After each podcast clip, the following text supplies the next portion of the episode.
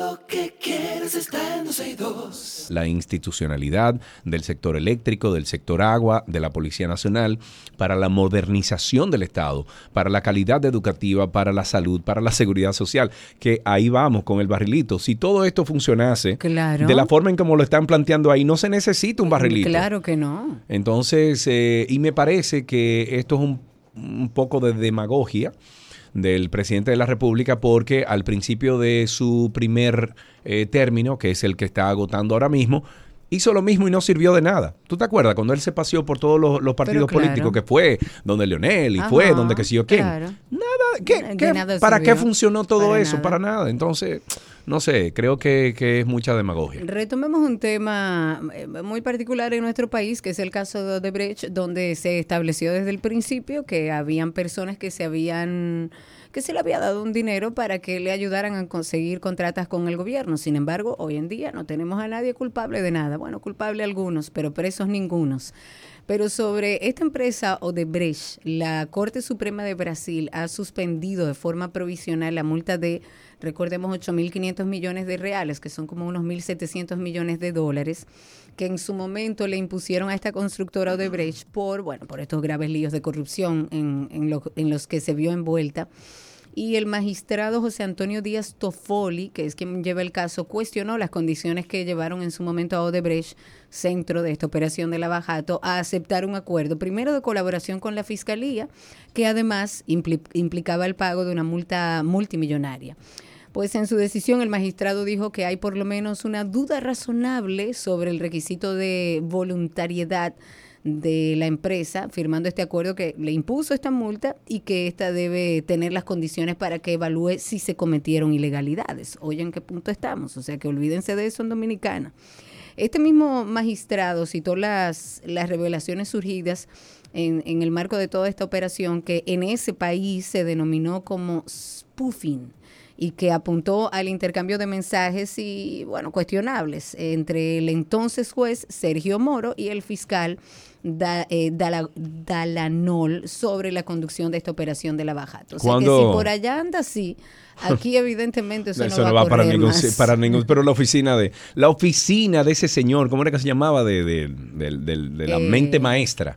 Eh, de- Joao. Joao Santana, Joao Santana. Estaba en el Palacio Nacional. Por eso. La eso- oficina. Eso, no creo que vaya a llegar muy lejos. Y luego de que todo este entramado de Odebrecht empezó en toda América Latina y parte de Estados Unidos, llegó un momento en el 2013-2014 que la oficina principal donde se manejaban de dónde salía el dinero, hacia dónde iba, de dónde, eh, eh, o sea, el hub, el interfaz de toda la, la- la operación se puso aquí en República Dominicana. Entonces, Sí. Si eso no está avanzando allá, empresas, olvídese de eso. Cuando regresemos estaremos hablando sobre el director de la Policía Nacional, el mayor Ramón Antonio Guzmán, que ha informado que más de mil jóvenes solicitaron, mil jóvenes, ser miembros de la institución. Guzmán Peralta dijo que este interés de jóvenes por pertenecer a la Policía Nacional los coloca en una muy buena proyección de lograr la meta de integración de 3.000 nuevos agentes policiales. Informó que esos jóvenes están en proceso de depuración para determinar quiénes cumplen con los requisitos establecidos y luego facilitar entonces sus ingresos en las escuelas de formación policiales. Él atribuye este interés de jóvenes por ingresar a las filas policiales a los incentivos salariales y otros beneficios proporcionados por el presidente Luis Abinader, porque ahora un raso gana, Karina, 500 dólares. Bien, a superior. mí me parece, A mí me parece bien pero también. Claro que sí, y más deberían ganar. Incluso, ¿a ti te ha parado un policía de, de la ¿De nueva? No, Ajá, la de la nueva no. ola? A mí me han parado dos veces y debo decir honestamente que me pareció fantástico. Ay, pero ojalá. Primero, buenas noches, señor. Ya. Que ya de entrada es mucho. Diga- Eh, que no dígame. es que hay comando. Claro, dígame. dígame. Eh, y entonces me dice, eh, mire, eh, queremos, eh, queremos revisar los papeles de esa moto que está ahí atrás. Pero por supuesto que sí. Y, y me paro aquí o quiere que me pare ahí adelante? No, parece ahí adelante, nosotros le seguimos. Pero Claro. bello, hermoso. Ay, pero ojalá. Esos son procesos que, bueno, lo hemos hablado aquí en el programa, que son a mediano y a largo plazo, porque hay un proceso de educación a los nuevos y de reeducación que es todavía más difícil a los que están, un proceso de depuración. El que aprende con... Ah, no, eso no se puede decir. No lo puede decir. también hay un proceso de que la misma policía entienda, como comentábamos en el día de ayer, cuáles son los derechos de los ciudadanos, que dejen ya esa cultura arrastrada y arraigada de la era de Trujillo, que los policías estaban simplemente para eh, amordazar, para amedrentar a la sociedad. Eso ya no es así. Vivimos en un Estado de Derecho donde principalmente la policía debe conocer los derechos de los ciudadanos, eh, ciudadanos y cuáles son sus deberes para los policías de defender esos derechos. Brevemente, antes de tomar la llamada con nuestro amigo Nelson, que ya está ahí con nosotros, eh, fue aplazado otra vez, otra vez, el conocimiento de, mm, de juicio de fondo sobre el caso de la joven fallecida Esmeralda Richies se aplazó para este 6 de febrero luego de concluir la audiencia. En otro tema, y con Nelson ya en la línea con nosotros, hace unas semanas la Coalición para la Defensa de Áreas Protegidas, recordemos, convocó una rueda de prensa. Ahí se estaba denunciando eh, que una persona decía y aseguraba ser el propietario del 70% de los terrenos del Parque Nacional Sierra de Bauruco. Pero la última actualización que tenemos de esta información es que en el gobierno de Hipólito Mejía en el año 2004 se pagó por terrenos en el Parque Nacional Sierra de Bauruco, pero eso es un absurdo.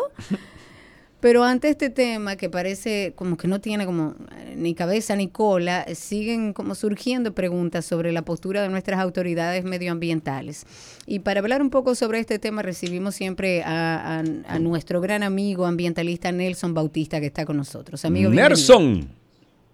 Oh, feliz de estar con ustedes, aunque no sea en cabina, que están en Concho, sí. Bueno, la última, la última vez que estuvimos, eh, Karina y yo aquí en cabina, estuviste tú aquí, o sea que no te quejes, amigo.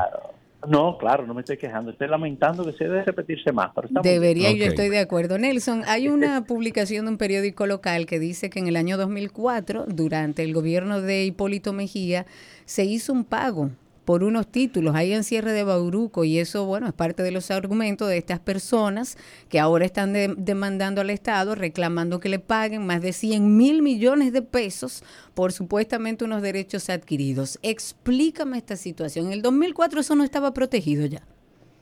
Sí, desde luego, está protegido desde el año 1983. Exacto. Eh, lo que pasa es que a, muchas personas en este país apuestan a la mala memoria de todos los dominicanos y, y suelen pasar esas cosas.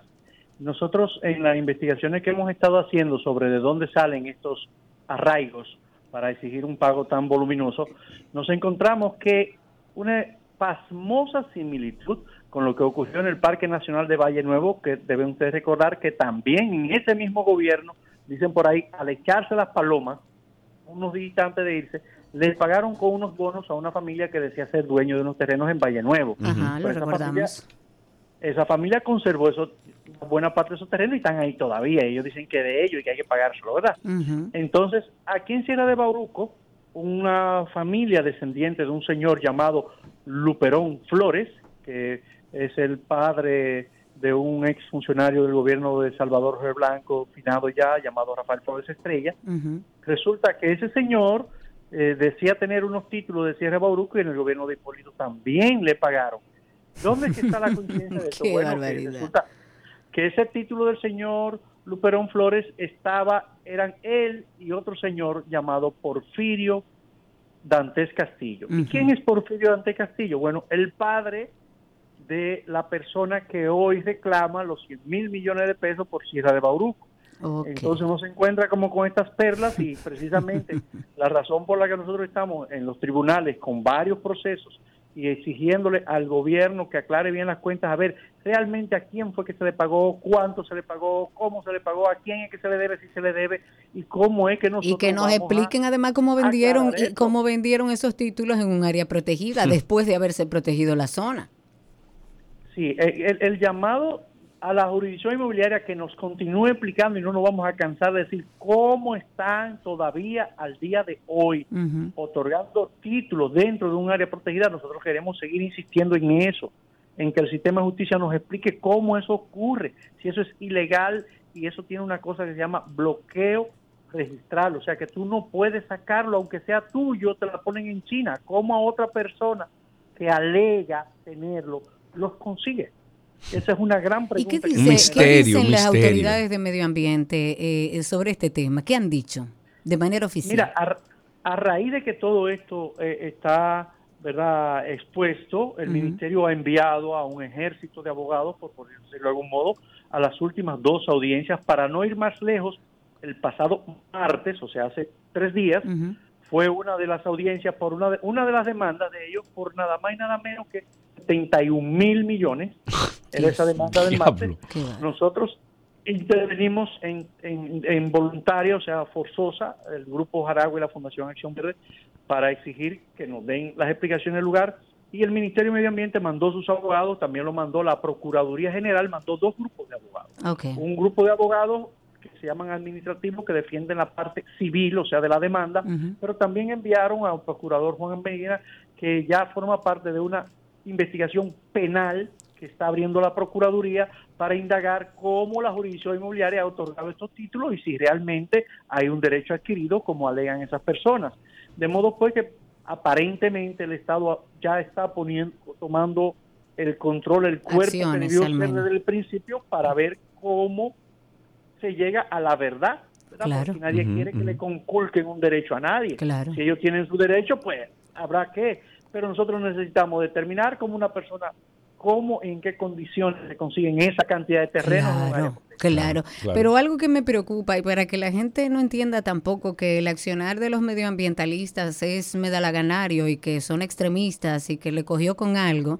Hoy amanece en primera plana eh, en otro periódico que lleva la información justamente de la Academia de Ciencias que advierte que la Sierra de Bauruco es, y lo sabemos muchos de nosotros, la mayor riqueza natural del sur.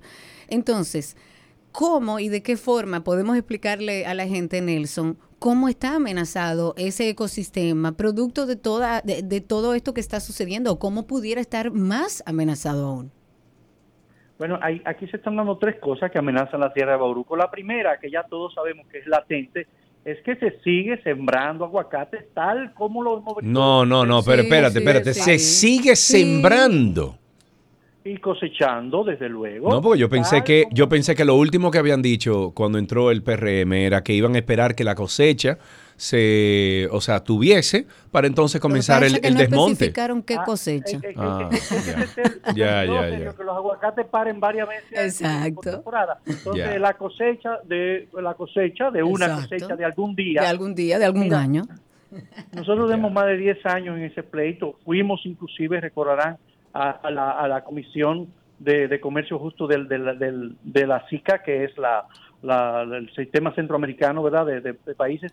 Hemos acudido a organismos internacionales para impedir que se exporten esos aguacates que salen de un área protegida eh, y hemos ido a los tribunales. El Ministerio de Medio Ambiente, todos los ministros que han pasado por ahí en los últimos 10 años han ofrecido, menos Ángel Esteves, eh, resolver el problema de la... Ángel no ofreció nada, Ángel lo que hizo fue quitar todo. Algo así.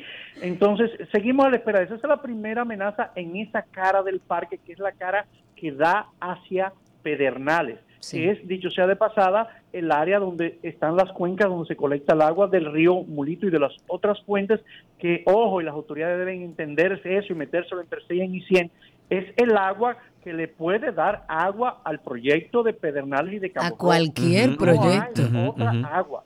No existe otra posibilidad menos que yo monte una planta de desalinización. Entonces, ese, ese, ese desafío sigue pendiente y latente al día de hoy.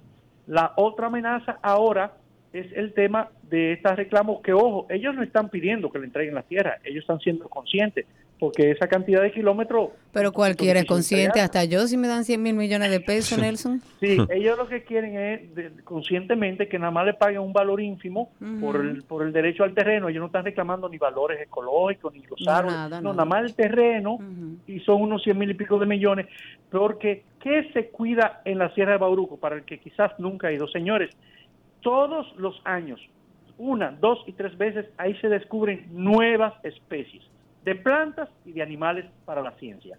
Hay un joven eh, biólogo dominicano, eh, Landestoy, que el año pasado descubrió dos especies nuevas para la ciencia.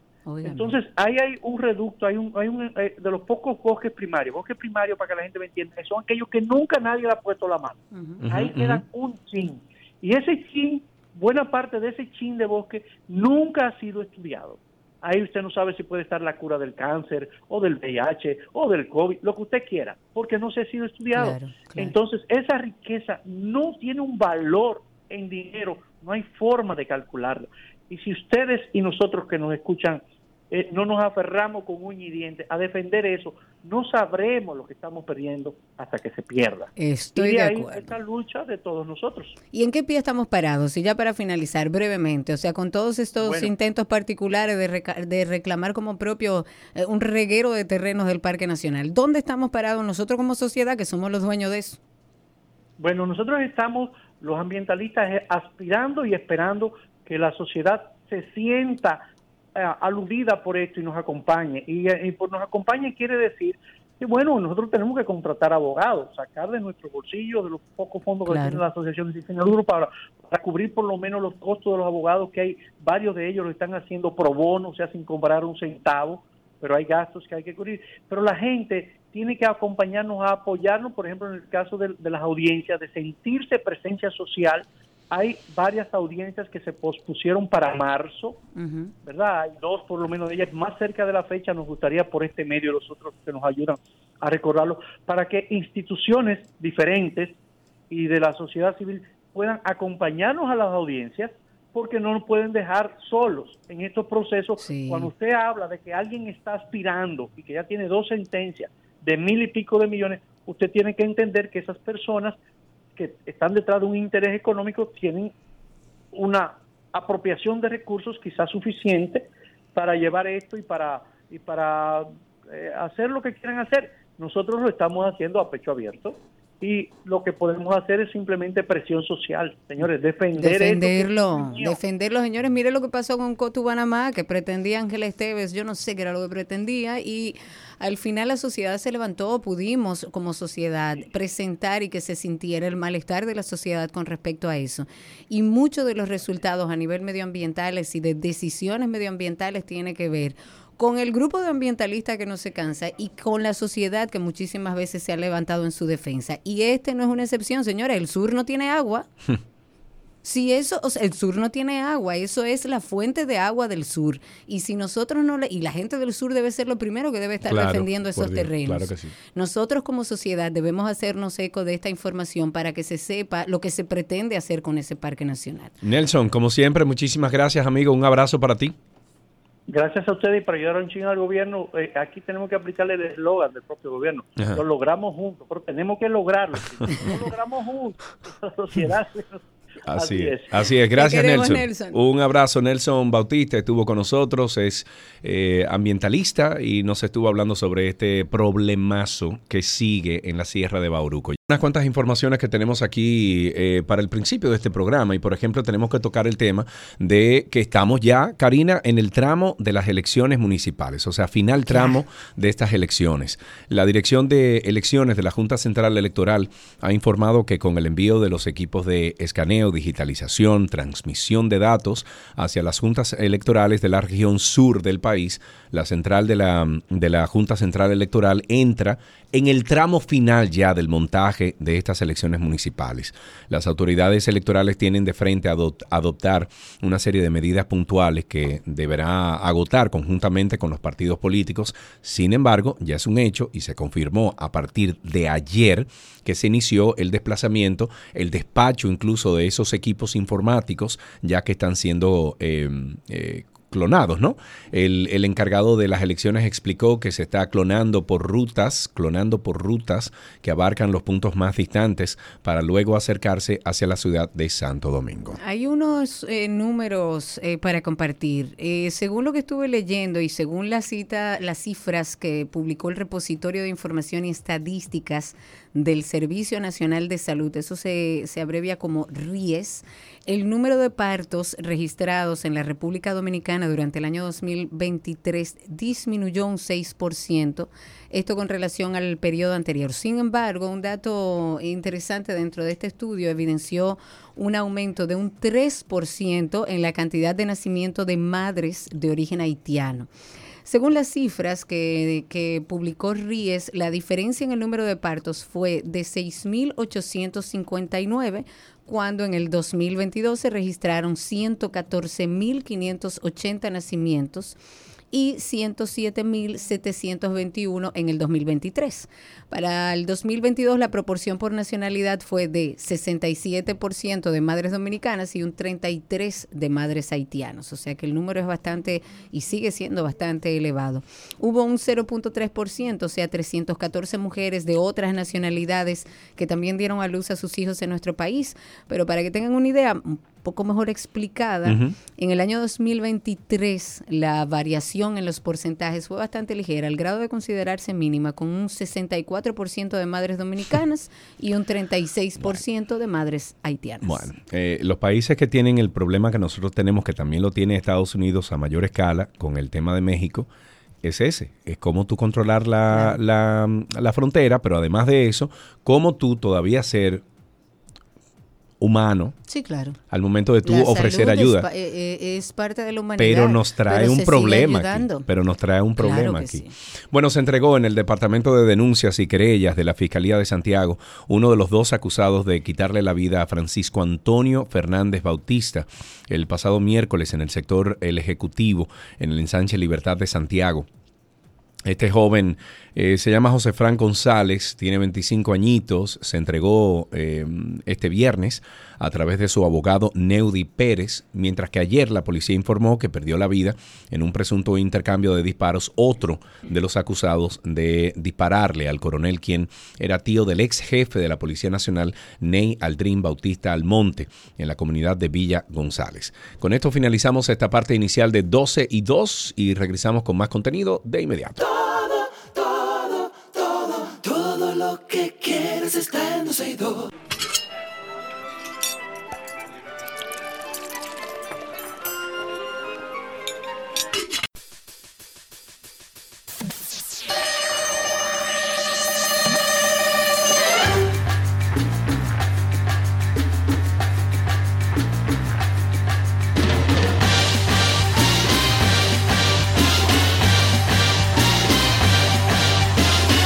Esta es la receta posible, Karina. No, Tú no, estuviste, no, perdón. Tú no estuviste eh, durante unos días aquí, la semana pasada. ¿Y las mandó? Y no, no, no ah. solamente eso, Mentira. sino que fue la receta posible. Dile, Nico, háblale de nuestro acuerdo. No creo Nico, nada. Sí, sí, sí, claro, claro. Claro que, claro que usted no mandó nada, mentira, que yo sé que es mentira. Nicolás Frigerio está con nosotros desde alguna parte del mundo celebrando que es padre por segunda vez. Felicidades al aire, Nico, qué ricura. Muchas gracias. ¿Cómo, están, las noches? Ah, eso te iba a preguntar, ¿ricura lo dices por las dormidas o me parece que tú te olvidaste de cómo, cómo, es esto?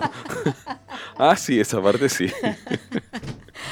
Felicidades. y, encima, muchas gracias. Encima, eh, Valentina no se enferma nunca, entonces viene y se enferma ahora. Ay, eh, Entonces tenemos... La ley de Morphy, porque si es difícil puede ser más difícil. Sí, ¿por qué no? Nico, vamos a terminar esta semana con recetas con chocolate. Hoy qué preparamos. Vamos a preparar un postre que es de mis favoritos y, una de las cosas que lo hace mi favorito, o uno de mis favoritos, es que es muy fácil de preparar, pero como que se le tiene mucho miedo. Y es el volcán de chocolate. Uy, sí, yo le tengo. Tú sabes que eh, siempre le tuve mucho miedo, pero en Argentina conseguí como unos vasitos altos que me dan la posibilidad de llevarlo a una cocción que adentro en algún momento, la mayoría de las veces no me queda nada adentro, o sea, no es volcán, sino un muffin, pero me ha facilitado. Te voy a prestar atención a ver si me sale. Bueno. Bueno, a ver, yo les iba a dar un truco y es que no se compliquen la vida eh, intentando que sea un volcán fuera del envase.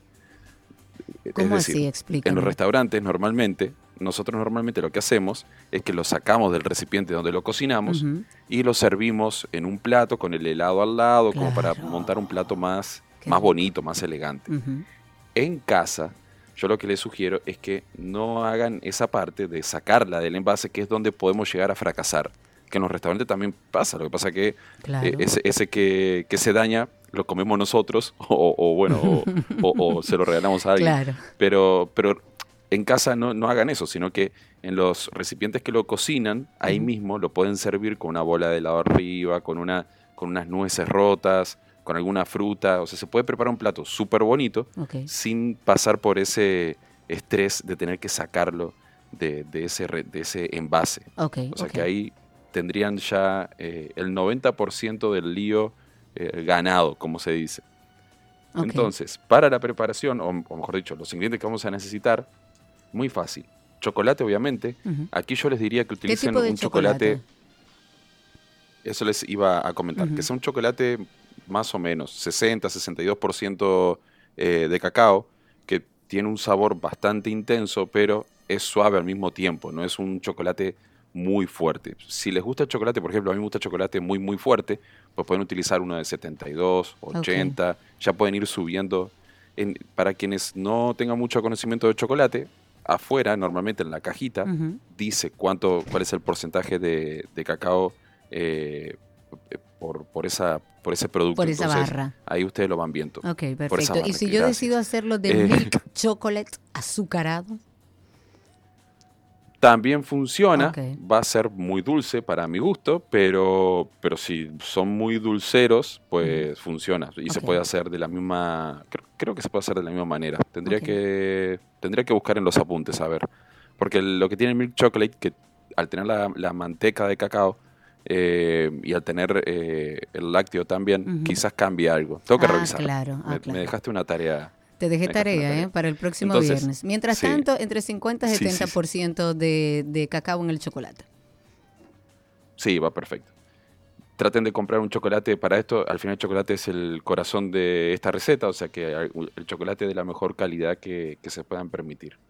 Vamos a necesitar también mantequilla sin sal para, pastelería, harina, huevo, azúcar eh, crema o azúcar glass, la que es eh, como un polvito, no, el azúcar normal, sino la, que es como en polvo.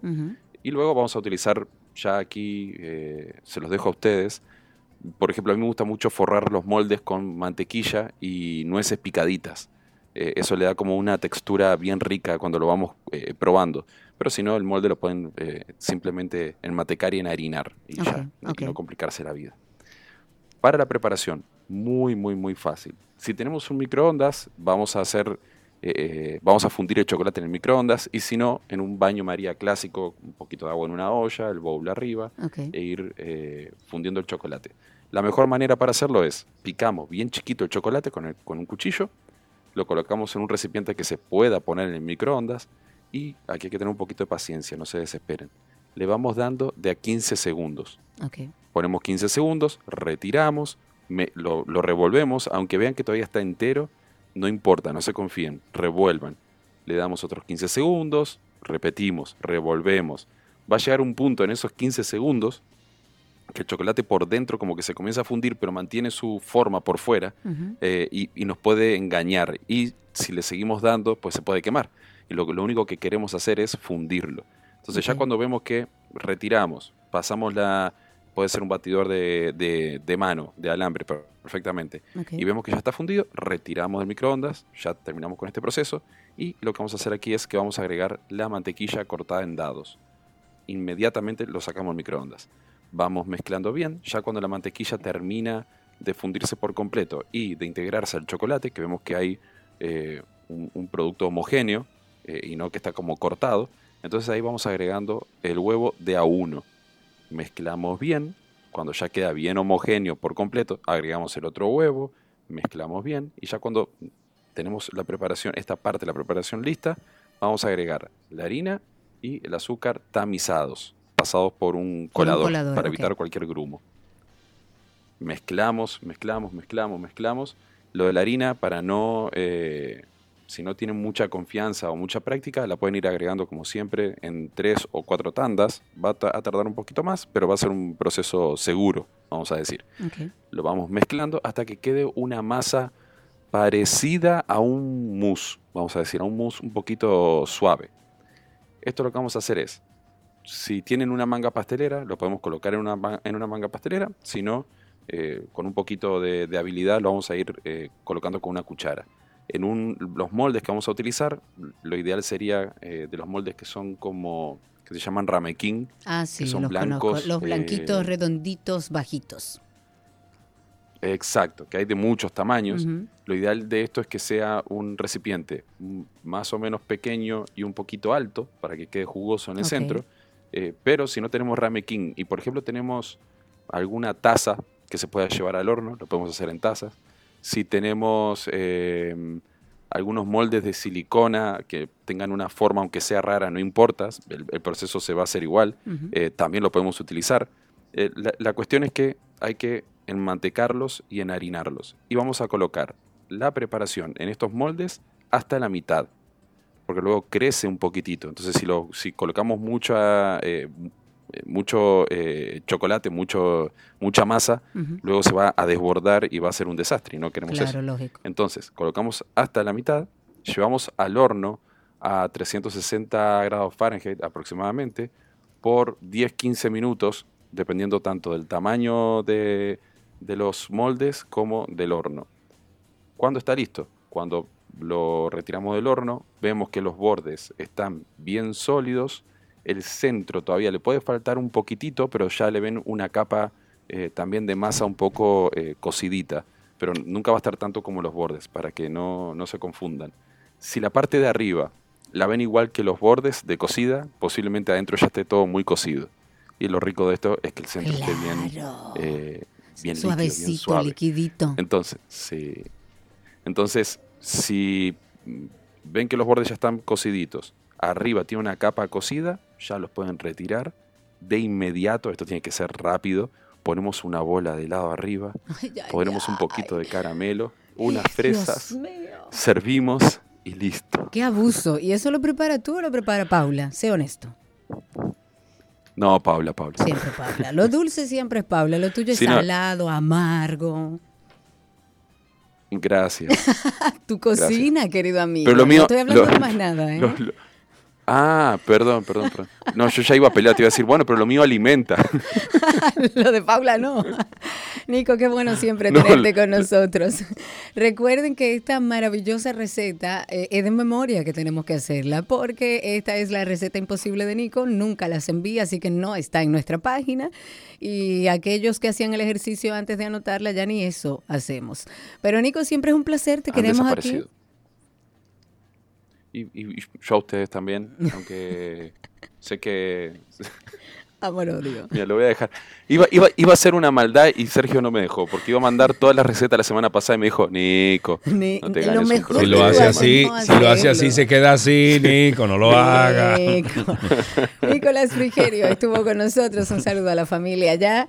Desde, bueno, desde alguna parte del mundo está él con nosotros compartiendo esta receta imposible. Búsquenlos en redes sociales como... Un abrazo. Un beso grande. Como arroba Nico el Chefo.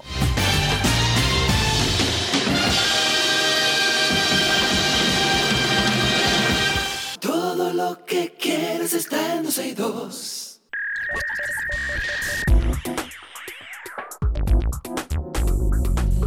Bueno, vamos entonces a hablar de lo mejor de la web y algunas novedades, por ejemplo en WhatsApp. Para este mes de febrero los usuarios de WhatsApp experimentarán algunos cambios en la aplicación. Yo creo que tú no te has dado cuenta ya de algunos cambios. No. Sí. A mí lo que me estaba dando muchísimos problemas antes de ayer, o sea, en esta semana tuve sí. Pero tú lo actualizaste.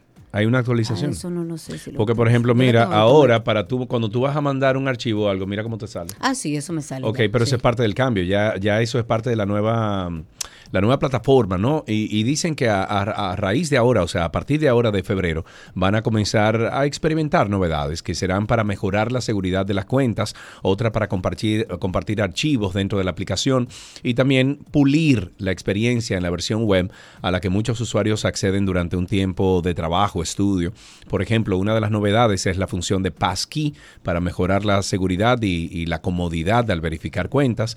Este avance permite a los usuarios configurar una clave personal para acceder a sus cuentas sin necesidad del código de seis dígitos tradicionalmente utilizado Este mecanismo se verificó eh, y, verifica, o sea, este mecanismo de verificación permite el ingreso mediante métodos de autenticación ya existentes, por ejemplo, en el dispositivo, el Face ID, el Touch ID, el código de acceso del teléfono. Además, cuando tú necesites acceder, o sea, ir a la aplicación de WhatsApp en un dispositivo diferente donde el passkey no esté configurado, será posible entonces utilizar el sistema de código de seis dígitos como alternativa de comprobación. Esta aplicación también tendrá una funcionalidad que permite a los usuarios bloquear sus conversaciones, o sea, específicas. Si yo quiero bloquear mi conversación con Karina y que solamente sea yo quien pueda ver esa conversación, pues entonces yo la bloqueo. Esta característica llamada bloqueo de chat se encuentra ahora en desarrollo y se espera que esté disponible en la próxima actualización de WhatsApp. También se informó que la plataforma además va a introducir una pestaña específica para los chats bloqueados. Y si hablamos de algo que me parece muy interesante porque nos ayuda bastante, todavía no está habilitado para todos, pero tú conoces ya a Rufus. No sé quién es Rufus. ¿No sabes quién es Rufus? No, ¿quién es Rufus? Rufus es el nuevo asistente de compras con inteligencia artificial de quién? De, Amazon. Ah, ya. ¿No le pudieron buscar otro nombre que no, fuera te voy a contar la historia de por qué Rufus, porque todo tiene un trasfondo. La tía Zoila. ya no te oye. no, no me oye.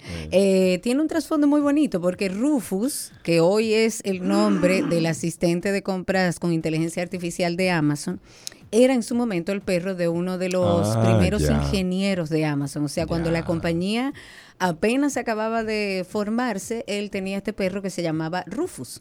Eh, de hecho, se cuenta que le acompañaba todos los días al trabajo, que a este perro le encantaba ir a la oficina, él se sentaba, participaba de las reuniones, esperaba que terminaran. Pues ahora da nombre a esta nueva inteligencia artificial generativa de Amazon es un asistente, es un asistente con inteligencia artificial que te va a ayudar en muchísimas cosas. Está entrenado, por ejemplo, primero en el extenso catálogo de productos que tiene Amazon, pero también está entrenado con todas las reseñas de los clientes, preguntas y respuestas de la comunidad, toda la información que necesites sobre Amazon este asistente con inteligencia artificial Rufus te puede ayudar. Y su función es la que conocemos nosotros de inteligencia artificial, es responder a las preguntas de los clientes sobre cualquier necesidad de compra o cualquier necesidad de, de productos. Y usted dirá, bueno, pero ¿qué le puedo preguntar? A Rufus usted le puede preguntar lo que quiera, cosas como que hay que tener en cuenta cuando uno va a comprar auriculares o para qué sirve un disipador si usted no sabe lo que es un producto en particular. ¿Cuál de estos dos productos es mejor? Usted puede hacer comparación. Si usted anda buscando, por ejemplo, ropa, le puede decir, estos pantalones se pueden lavar en la lavadora. Algo tan simple como eso, se lo puede preguntar, porque lo que hace es buscar la información del producto dentro de la misma plataforma y te dice, mira, no, eso no se puede lavar en lavadora, eso es a mano, con agua caliente, con agua fría.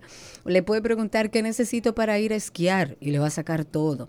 Y también las típicas peticiones que la gente hace, por ejemplo, en ChatGPT, como recomiéndame un regalo para un niño de 5 años al que le gustan los animales, pero no los robots. ¿Y eso se puede hacer en ChatGPT? Eso se puede hacer. Yo no sabía que se podía hacer que sí. Y le puedes decir a Rufus también en Amazon, necesito algo para el día de San Valentín, que sea original y que no ah, valga más de 30 dólares. También te va a dar opciones. A mí me parece genial. Yo creo que va a ser mucho más fácil comprar por Amazon ahora o más rápido. Esta inteligencia artificial generativa de la tienda de Amazon ya está disponible, pero no para todo el mundo, está para algunos clientes en Estados Unidos y lo que se dice es que en las próximas semanas ya va a llegar a todos los usuarios de, primero de todos los Estados Unidos y después, por supuesto, su funcionamiento al resto del mundo. Bueno, eh, hoy a las 7 de la noche sale un episodio nuevo de Karina y Sergio After Dark y usted puede suscribirse a Karina y Sergio After Dark en cualquiera de las plataformas de, podcast que usted utilice. Eh, entra ahora mismo a Google y usted pone Karina y Sergio After Dark o pone Karina Larrauri Podcast o Sergio Carlo Podcast y voilà. Usted va a tener ahí acceso a 113 episodios hechos con mucha responsabilidad, mucho amor y sobre todo con eh, información científica y profesionales que han aportado para cada uno de esos temas. Mientras tanto, hasta aquí lo mejor de la web en 12 y 2.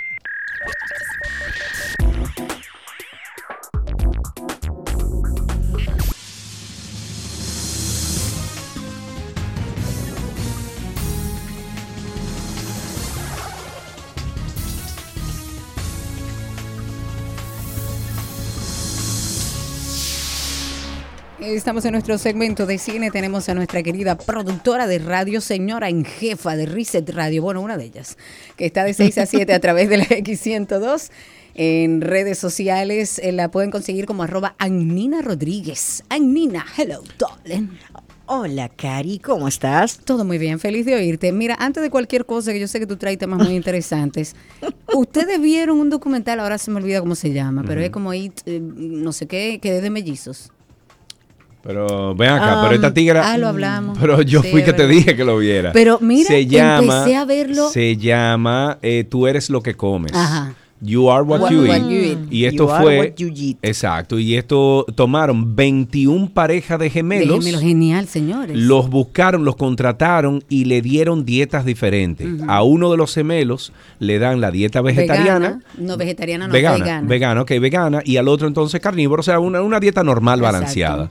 Y los resultados en no ocho de semanas. resultados que no he terminado de No, no, no. En los, los resultados en ocho semanas es, im- o sea, son impresionantes. Yo quiero ser No, y vegano. además el proceso de estudio. Pero no de La Vega, muy- sino Ah, ya yo- guau, wow. Estamos con nuestra um, querida Nina Rodríguez para nuestro segmento de cine, de streaming, de documentales y demás. Ya De está recomendado el documental Eres lo que comes en Netflix. Está Sí. buenísimo. Por favor, véanlo.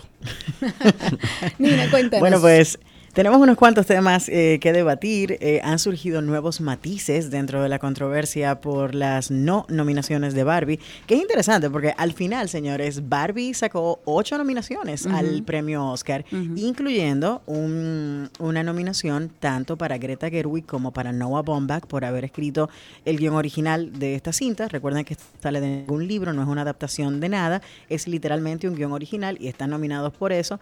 Y por supuesto Margot Robbie, que están gritando porque no la nominaron a Mejor Actriz, que hizo una interpretación im- impresionante, importante para mí. Eh, ya, ya vi la película. Yo no. Eh, ella, ella deberías verla. De hecho es muy buena, aunque hay muchos detractores, pero la película es excepcional y sobre todo haber construido ese universo eh, a partir de una muñeca. A mí, me, a mí me tomó cinco o seis veces yo verla porque siempre me, me dormía, pero bien. Bueno, a mí, a mí me gustó mucho, sobre todo lo que, lo que presentan y toda la sátira que es Barbie, porque es una sátira. Si usted no maneja la sátira, no la va a entender. Claro. Pero bueno, el punto es que Margot Robbie recibió nominación como productora ejecutiva de la, del filme. em, como, como parte de la nominación a mejor película. Entonces, ¿qué sucede? Hubo una actriz que sí obtuvo una nominación como mejor actriz de reparto, que es América Ferrera, por su personaje de Gloria, que es la pieza trascendental en la película por la que sucede prácticamente todo. Ok. Entonces, eh, Robert Downey Jr. atinó a hacer un comentario recientemente de que Margot Robbie no recibe suficiente crédito por lo que sucedió con Barbie y le cayeron Claro. arriba porque entonces Uy. dicen, le estás quitando el brillo a una de solo 13 actrices latinas que han recibido un premio, una También. nominación Bueno. al Sí, premio pero Oscar. bueno, pero una cosa no, o sea, el que yo resalte el trabajo de alguien más no significa que tú no te lo merezcas.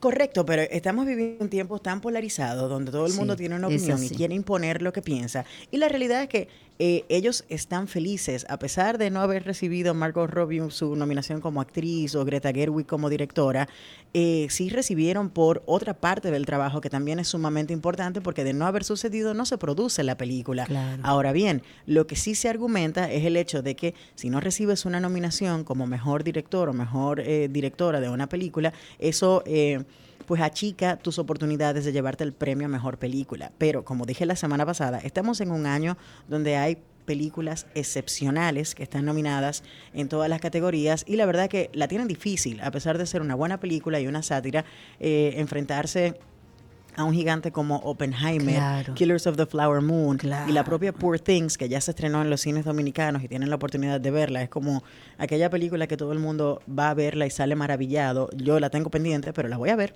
Sí. Eso es un hecho. Sí.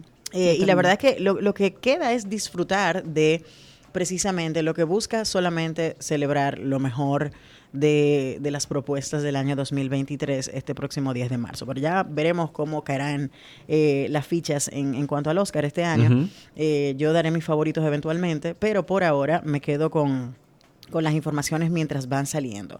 Eh, otra información importante es que si hay una persona que está en boca de todos, ¿quiénes ustedes creen que es? Taylor Swift. Taylor Swift. Es correcto. Taylor Swift tiene, no, ya, ya no estamos hablando de que tiene, tuvo un buen año, tuvo un año No, ella ha tenido una vida excepcional, punto. Taylor Swift tiene como una década excepcional. Ey, no, pero miren, pero ha trabajado mucho no, esa no, no, nadie le está quitando No, el durísimo. mérito. Hay un documental. ¿Ustedes vieron el documental de No, el Taylor? de ella no, no Mírenlo, es chévere. Miss Eh, Americana. exacto, esa. Eh, yo lo vi por Qué curiosidad, bueno. porque como suena tanto y no sé qué, lo vi y me pareció que cuando uno dice, ay, fulano tiene eh, éxito, no, no sabe lo que hay hago allá o la trabajo yuca. de por medio, eso es verdad. Yo siempre, mira, mira, Sergio y Karina, ustedes que han trabajado en películas, en series y demás, eh, a mí me da muchísima risa cuando la gente dice de que no, pues los actores se lo ganan fácil, le pagan 20 millones por una película. Usted sabe usted no el trabajo idea de lo que es eso. que tiene que coger un actor para entregar una buena interpretación y hacer un buen producto, Y el trabajo y horas y emocional, que horas es lo que trabajo. nadie puede ponerle un precio a las horas de trabajo que usted le mete a un personaje para que usted disfrute de dos horas de una película. Eh, no, no es una industria fácil, nadie se lo gana fácil, eh, honestamente hablando.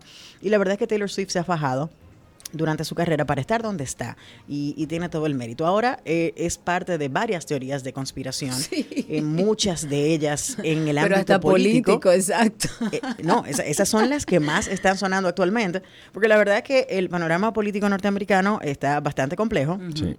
Y eh, ella es una pieza importante de Bueno, poder. es que Ay, yo de estuve, poder mediático, yo estuve escuchando la noticia esta cierto, mañana y, y dijo que en el 2020, cuando ella endorsó a, endosó perdón, a, a Biden, a Joe Biden. ella produjo de 40 a 60 mil nuevos votantes. Correcto, registrados a través de la página de, o sea, de la página que hicieron para Taylor Swift.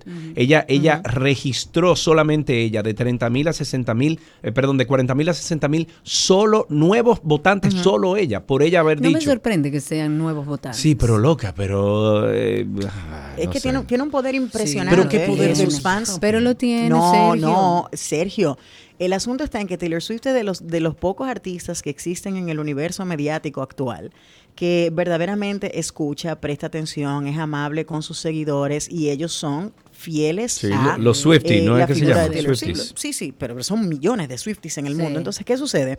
Ese miedo eh, que tiene el, el partido republicano de que Taylor Swift abra la boca. No, le entraron, le- oye, le, entraron en Fox todo. News, pero le entraron, pero le dijeron de El problema, el problema es que los influencers del Partido Republicano dicen, tal vez no tenemos una figura como Taylor Swift, pero tenemos a un Ted Nugent y a un Kid Rock. Entonces, como que loco, El problema cállense de ellos, cállense, no mencionen nada, claro. Mucha vergüenza. Dejan eso así. Pero yo dudo mucho que Taylor se, eh, se monte en esa plataforma. Primero porque ya lo hizo. Como bien tú dices, todo este asunto de ella endosar a Biden hace un par de años atrás vino precisamente por los resultados de, eh, de las cosas que estaban sucediendo, sobre todo con, con un caso tan importante como el de la Suprema Corte haber echado para atrás Roe v. Wade. Ella se sintió bastante afectada y dijo, no, pero espérate, ¿qué es lo que está pasando en este país? Y, y son cosas así, pero otra teoría que ustedes quizás no conocen es una que la convierte en una escritora fantasma o un- en una escritora anónima que escribió el libro en el que está basado la película Argyle que se estrenó en el día de ayer en nuestros cines. O sea, como Ghost Ok. Rider. Sí, un Ghost Sí. Rider, eso, Sí, normal. sí, Pero ¿y por qué lo haría Pues como resulta- Ghost Rider? Bueno, no sé.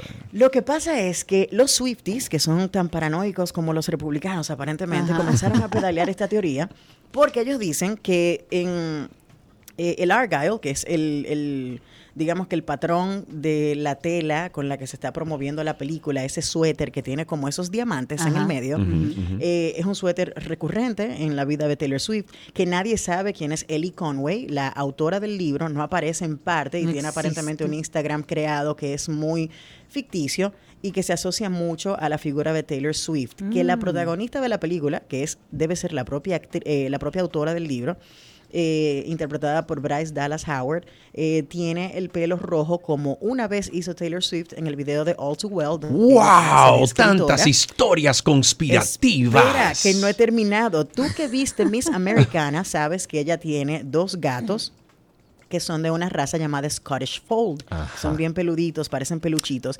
Y ella tenía una mochila puesta detrás que tiene como una burbuja por Ajá. donde se ve la cara del gato mientras ella lo carga sobre sus espaldas. Y el póster de la película es justamente un gato. Dios mío, todo, wow. Pero yo creo que el, el asunto está en que, en que se han dedicado a seguir todas las pistas que Señores, miren, Hay hay, muchas cosas que resolver en este mundo para estar cayéndole atrás historias conspirativas de Taylor Swift, nada más digo. Para ti, Nada- Sergio Carlos, no para digo. los Swifties. Claro. no, Señores, pero yo me levanto a las 5.45 Se toda la mañana a, a- a resolver y me acuesto a las eres 8 de la noche. Hay gente que se No, levanta a las Dios. 5 a ver qué es lo que va a pasar en la vida de Taylor Swift. O yo que me levanto a las 5 a ver noticias de política en MSNBC. Por ejemplo. Cómo Pero- han cambiado pero los tiempos, la- Danina. ¿eh? Lo, lo interesante de todo de toda esta parte de la teoría de conspiración eh, y Taylor Swift es el hecho de que eh, si bien puede que no detecten que quién es la autora o si verdaderamente existe o no, es una campaña de marketing brillante para una película que claramente no va a generar mucho dinero en la taquilla porque a la película no le han dado las mejores de las críticas. Eh, en preestreno en Estados Unidos generó alrededor de 1.7 millones, que no es nada impresionante, para una película que se gastó alrededor de 200 millones de dólares nada más Diablo. en actores. O sea, estamos hablando de que ahí está Henry Cavill, está Brian Cranston, está Dua Lipa. De por Dios. Y Bryce Dallas Howard, que ya la mencioné. O sea que eh, habrá que ver cómo le termina yendo esta película. El propio director en un momento desestimando las teorías de conspiración, porque según él, su hija fue que le dijo, tú no me dijiste que fue Taylor que escribió ese libro. Y él dijo, tú no piensas que Taylor Swift tiene ya demasiado eh, sobre sus hombros y que utilizan su nombre mucho para el mercadeo. Digo yo, señor, usted se está viendo sospechoso Señores, de estar armando una campaña, eh, una campaña de mercadeo Por para favor. Para volver a, traerle el brillo a todo esto. Pero lo cierto es que la película está disponible en los cines. Eh, es una producción de Apple TV, que fue que pagó ese billetín para producir esta película, que es una película de espías, eh, donde hay muchas tramas y, y todo basado en la idea de que esta autora, Ellie Conway, que es la escritora del libro original y la protagonista de la historia, de repente se ve involucrada en la trama que va a ser su cuarto libro. Es muy extraño, pero Ok. ahí está disponible para quienes disfrutan de este tipo de, de propuestas de espías y demás. Argyle ya está en los cines, está disponible y eh, quién sabe, de repente Taylor Swift es una escritora también de, Bien, de guiones. para finalizar, para finalizar, tienes aquí como título La televisión retro está tomando relevancia. ¿Por qué lo dices? Oh, wow, sí, mira, eh, recientemente cuando pudimos ver la entrega del premio Emmy, que se retrasó como seis meses por los asuntos de la huelga, nos dimos cuenta que una de las genialidades que tuvo la producción fue de juntar, de unir una vez más elencos de, de series reconocidas, de series muy queridas. Estoy hablando de series desde los años 60 o 70 eh, hasta series más recientes como el elenco de, de Grey's Anatomy conjuntamente. eh, eh, con esta chica, la actriz que se fue en algún momento, bueno, se me fue el nombre de la, de la actriz en este momento, pero lo, lo interesante es que eh, lo están utilizando ahora como parte de, eh, de campañas publicitarias. La nostalgia está de moda y hubo una firma norteamericana, una tienda por departamentos, que hace unos cuantos meses y antes de salir la película Mean Girls, por ejemplo, hizo toda una publicidad basada en los personajes de Mean Girls y eran los actores de la película, eh, como si estuvieran ya hoy en día con hijos y habiendo seguido con su vida ficticia dentro del universo de Mean Girls. Y para este próximo Super Bowl, ya sabemos que hay una marca específica que convocó a todo el elenco de la serie de televisión 30 Rock para que sean los protagonistas Qué de ese duro. comercial que va a salir durante el Muy Super Bowl. bien. Y eso está llamando muchísima atención a las nuevas generaciones que no conocen estas series y todos quieren verlas. Yo no puedo explicarte el día que hablamos aquí, el viernes pasado en Reset, sobre los años maravillosos y, y los La duelos llamó, alrededor claro. de las series. Claro. Y todavía en el post están preguntando que dónde pueden ver una serie como Los Años Maravillosos, la versión de los 80. Por Dios. Eh, sí, porque hubo alguien que porque se iba a la luz siempre nunca pudo ver el final de la serie. Entonces, le dije que aparece en Hulu, que no está aquí en República Dominicana, pero que la puede encontrar. Y es, y es algo muy interesante porque es un fenómeno que va muy de la mano con la generación nuestra, la generación X, los millennials más viejos que crecieron con esa televisión capítulo semana tras semana y que actualmente están buscando alguna de sus series favoritas para poder verla y en sí la televisión retro está de moda. Bueno, bien, Anina, muchísimas gracias como siempre por todas estas informaciones. Recuerden ustedes que si quieren interactuar, hablar sobre estos temas de Anina, eh, ustedes pueden hacerlo por dos vías, arroba Anina Rodríguez o si no, sintonizar Reset Radio de 6 a 7 de la noche por la X102.1. Un abrazo, mi amiga. Abrazo para ustedes, chicos. Hasta aquí cine en 12 y 2.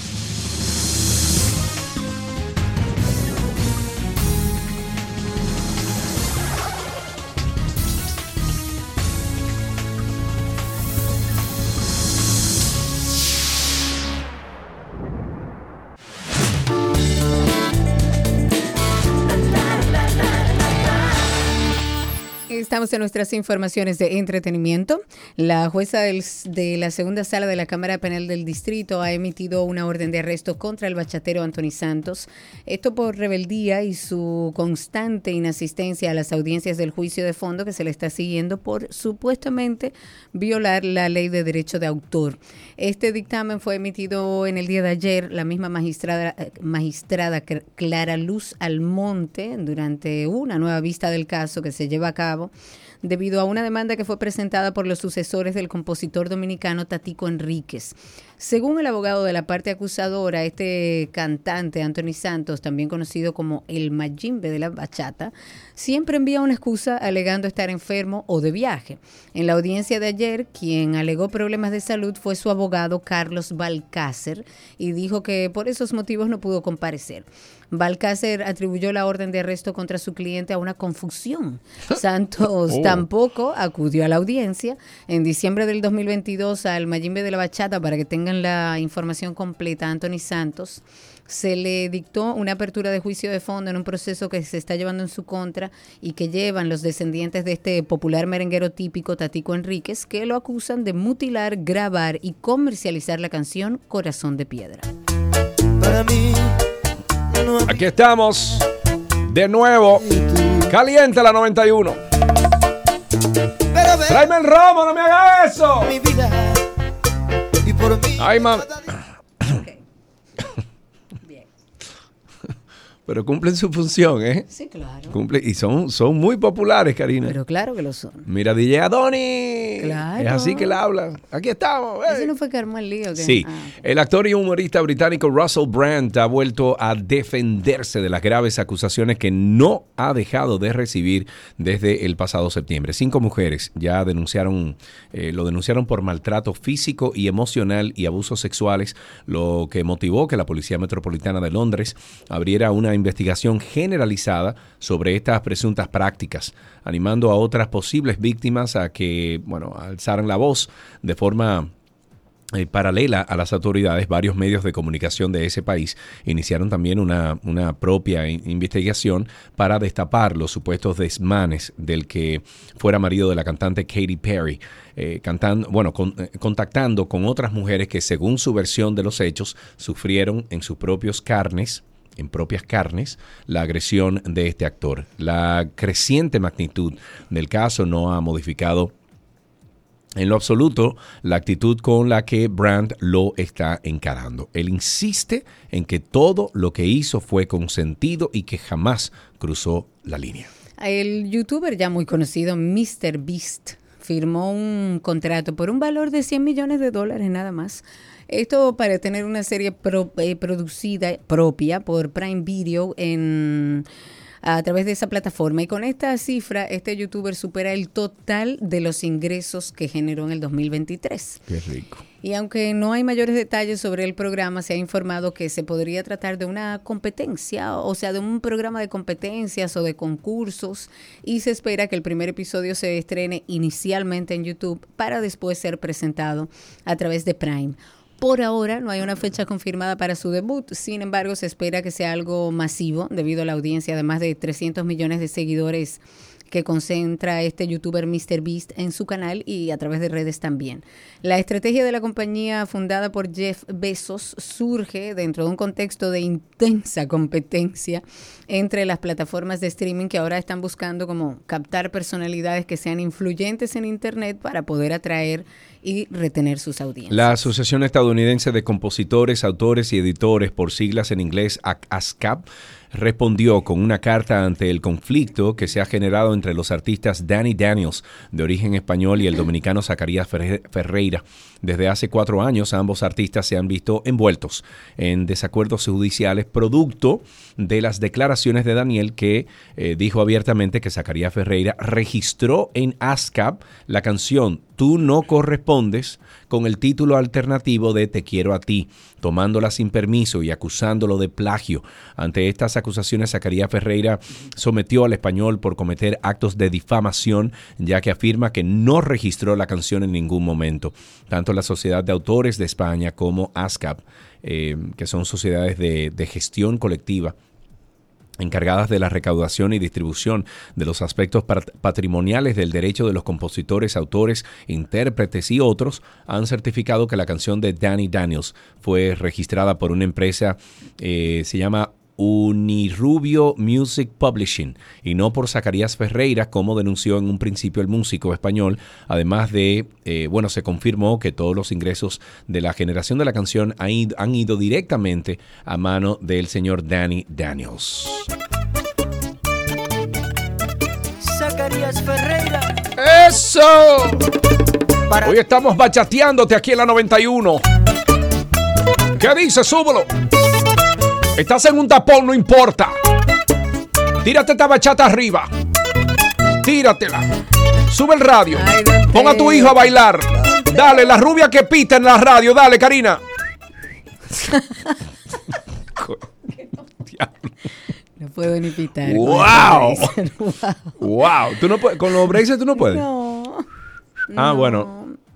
Es más complicado. Es más, no, sí. Hay que, hay que ponerse. Sí, lo que pasa es que lo tuyo es hierro, lo mío es plástico arriba del diente. Bueno, lo mío es peor. Claro. Señores, hay algo interesante para comentar que quizás algunos de ustedes que están en Twitter o en X, como se le llama ahora, eh, se dieron cuenta. A la simple pre- pregunta de ¿cómo está todo el mundo? Hubo una avalancha de respuestas que digo interesante no por el resultado, sino porque nos expone una verdad que muchos de nosotros sabemos y venimos viendo, no solamente en el mundo, sino en nuestro país también. Pues esta pregunta, esta simple pregunta la hizo Elmo, ese famoso muñeco de Plaza Sésamo, lo posteó a través de la cuenta de X, antes conocido como Twitter.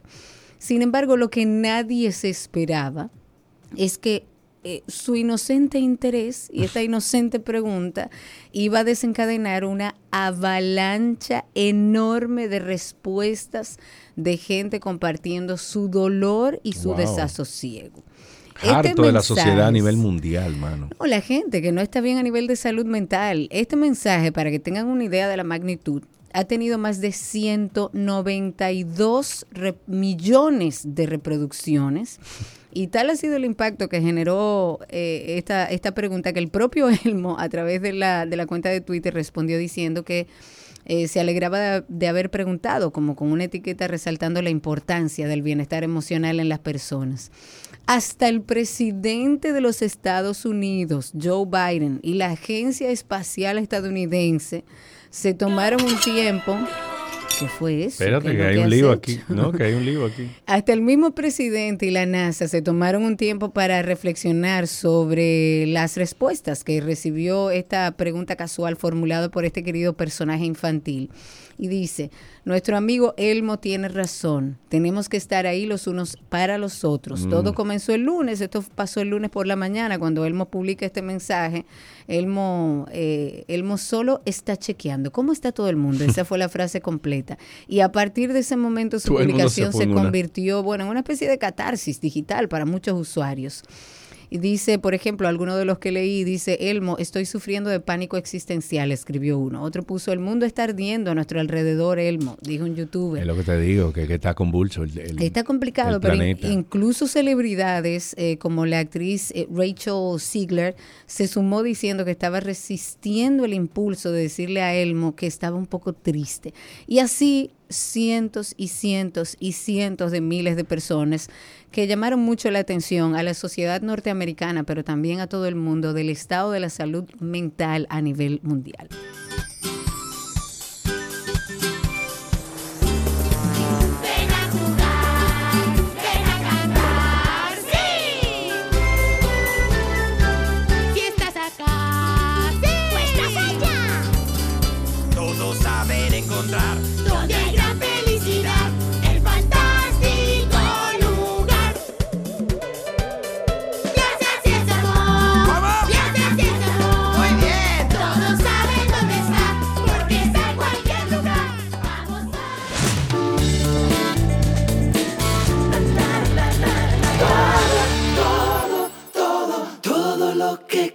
Quieres está en 12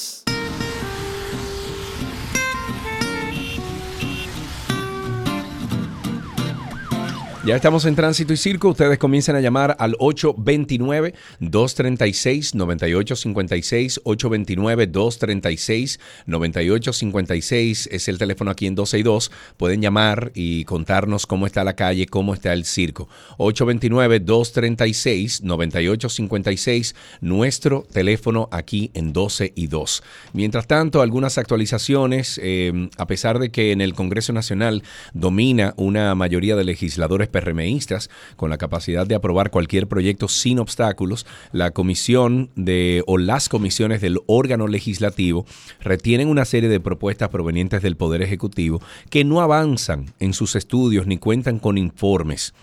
Eh, alrededor de 20 proyectos del Poder Ejecutivo se encuentran dando vueltas y vueltas y vueltas en las distintas comisiones congresuales y han tenido que ser reintroducidos para evitar que mueran. Los proyectos quedan estancados en los equipos de estudio, en los congresistas, eh, bueno, que priorizan los contratos de préstamos del gobierno, que son estudiados y aprobados con más rapidez que todos los otros.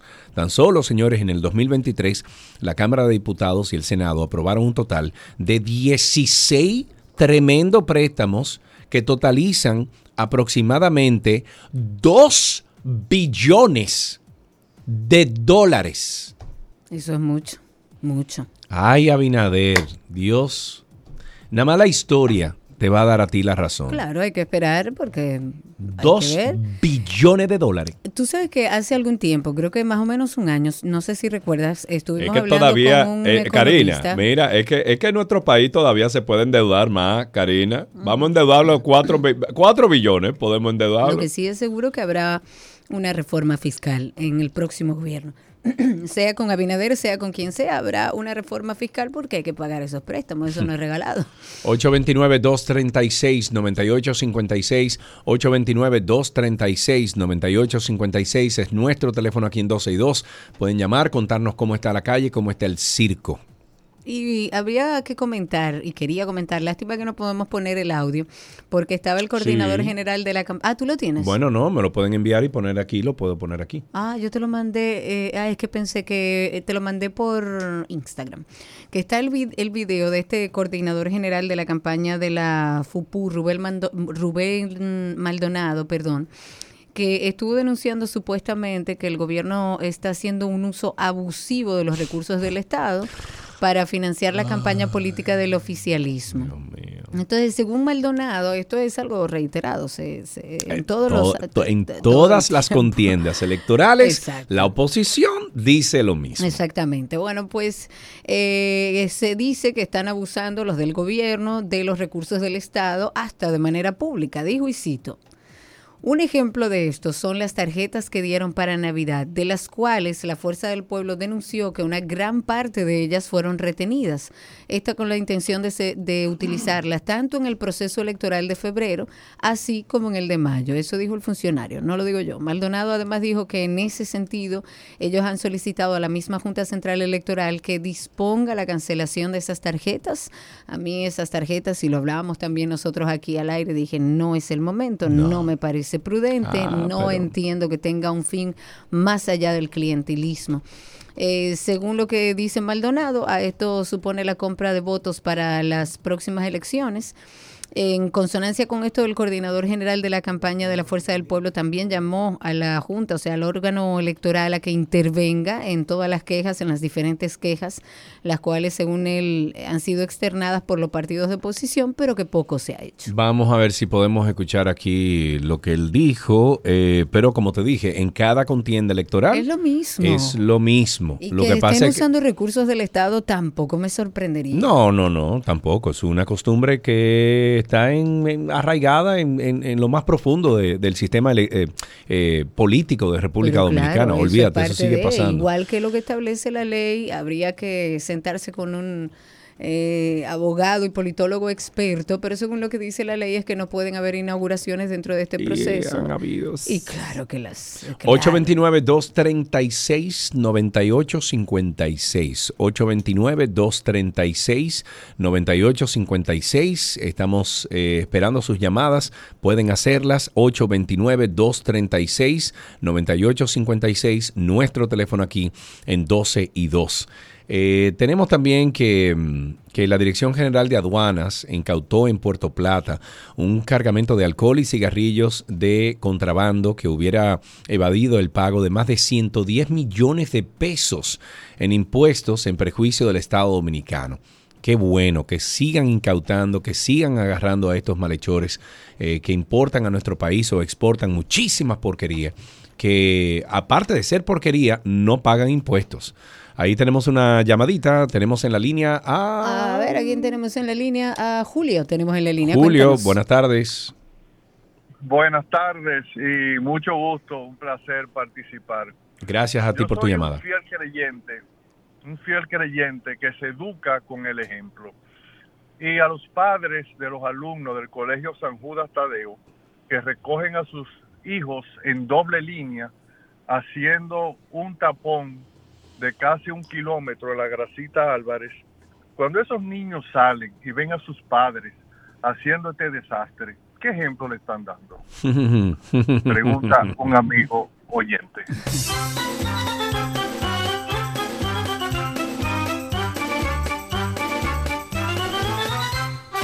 El tema de los colegios y los tapones que generan en el medio de la ciudad eh, es un tema que de raíz, bueno, ya es un problema permitir colegios en zonas resi- eh, tan transitadas y residenciales.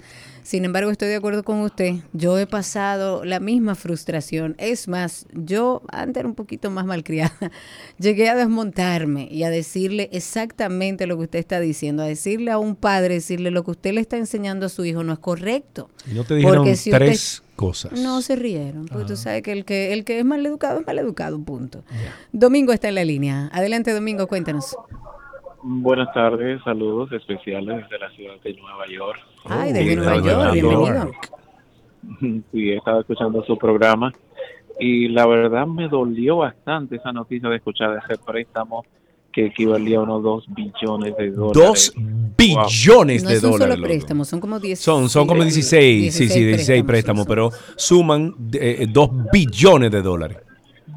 Imagínate, ¿qué, ¿qué supone eso? Que el, el peso de la República Dominicana se va a devaluar.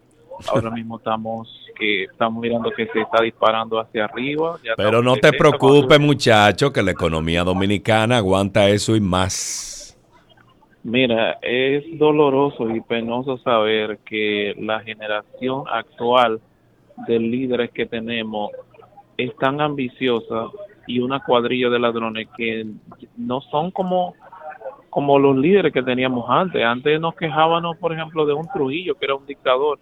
Sin embargo, los puertorriqueños fueron los que le enseñaron el camino hacia República Dominicana a, a los dominicanos, porque la economía dominicana estaba mucho mejor que, que in- incluso que el, que el, que el, que el- que el estado de Puerto Rico.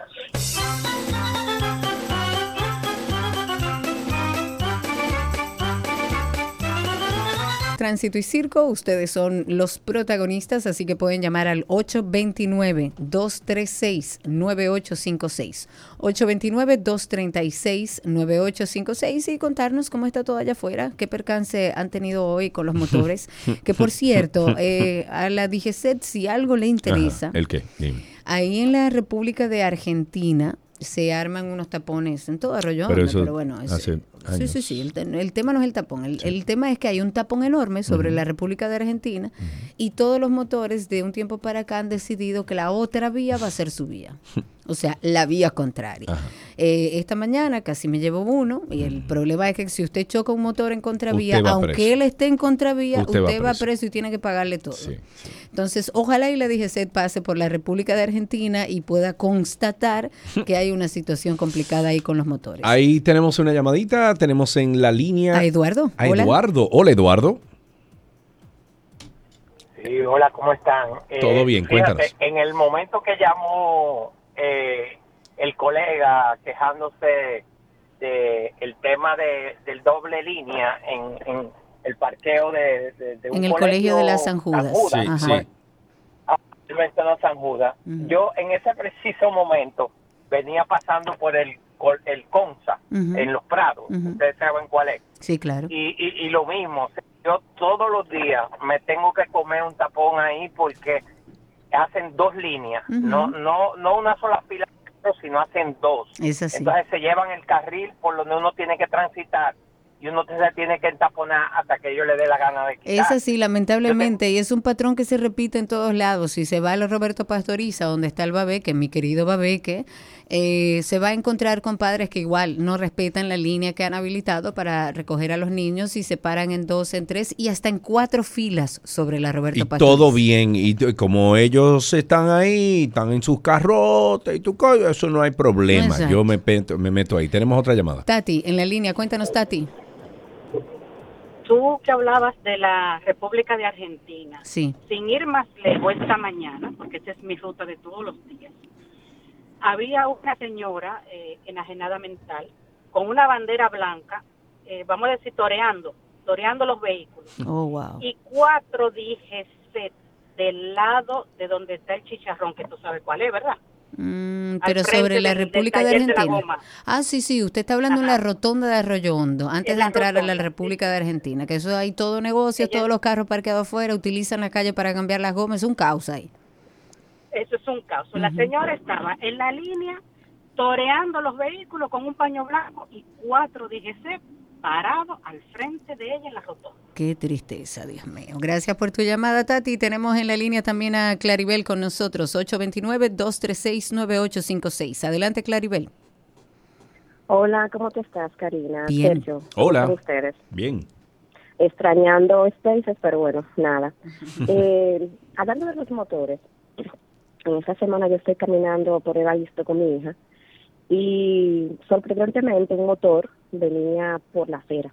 Sorprendentemente hija- no, Clary. Esa es la norma en este país. Yo le hago frente y le digo, mire señor, o sea, tome la calle porque eh, esto es para el peatón. El señor me miró, siguió y mi hija me dijo, oh mami, pero mira, ni te escucho. Así Yo, mismito. así Dilo tú, este país es un circo.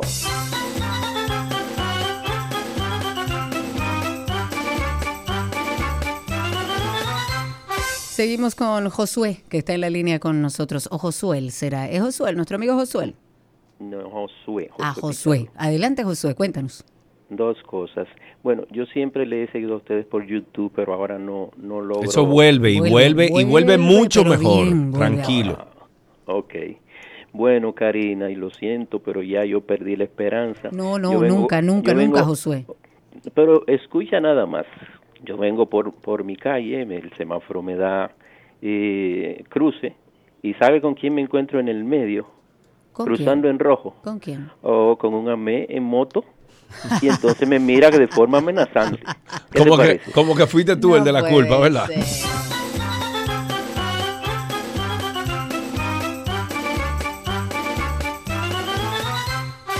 Tránsito y Circo sigan llamando 829-236. 2, me sale el 2. Dash.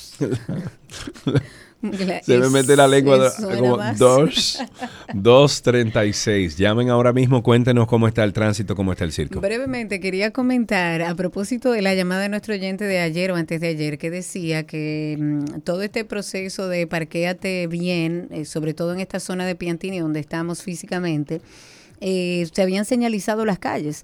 Y esta mañana, a modo solo de comentario, vi a una jipeta ahí en la esquina sobre el- la cruz amarilla que pintan en las esquinas. Que Ah, no hay para que, que, no se, para que no se paren. Que no hay que pintarlo, No que sabe que no se obvio. puede. La ley dice que no se eh, puede que En parar. las esquinas no Exacto, puede. ajá. Bueno, había una jipeta de esa que aparentemente era de un político con una placa oficial sobre la X. Y entonces. No, nada. Yo le iba a tomar una foto y dije, ay, no, no, No, voy a perder tiempo. ¿Pa' Juan qué? Alberto está en la línea con nosotros.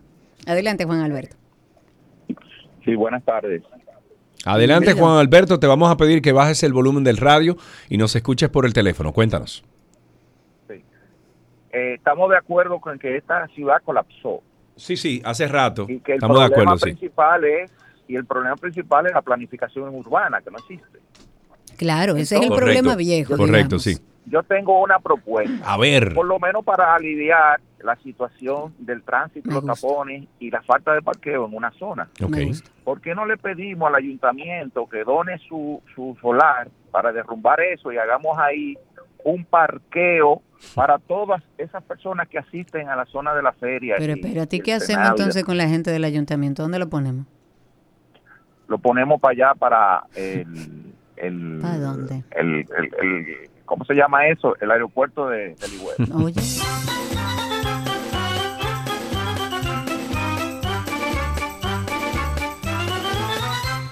Nuestro amigo Willy está en la línea. Adelante, Willy, cuéntanos. Saludos, Karina. Serio, qué drástico es ese joven. Sí, sí. Mandó a desbaratar la alcaldía y todo.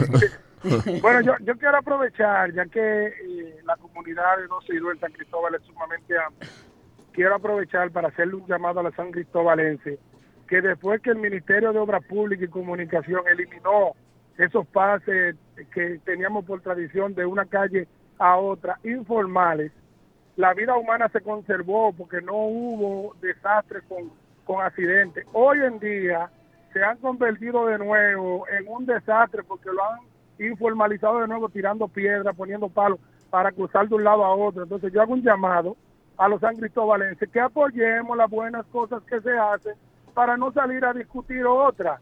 Porque si ya hemos avanzado en una, vamos a- atrás de la otra, por al paso. Y otra cosa que quiero decir, yo estoy totalmente en desacuerdo con lo que mucha gente plantea, el hecho de dar eh, educación vial en las escuelas. ¿Por qué? Porque aquí hay que atacar las consecuencias. Aquí se ve una materia Las que se llama matemática.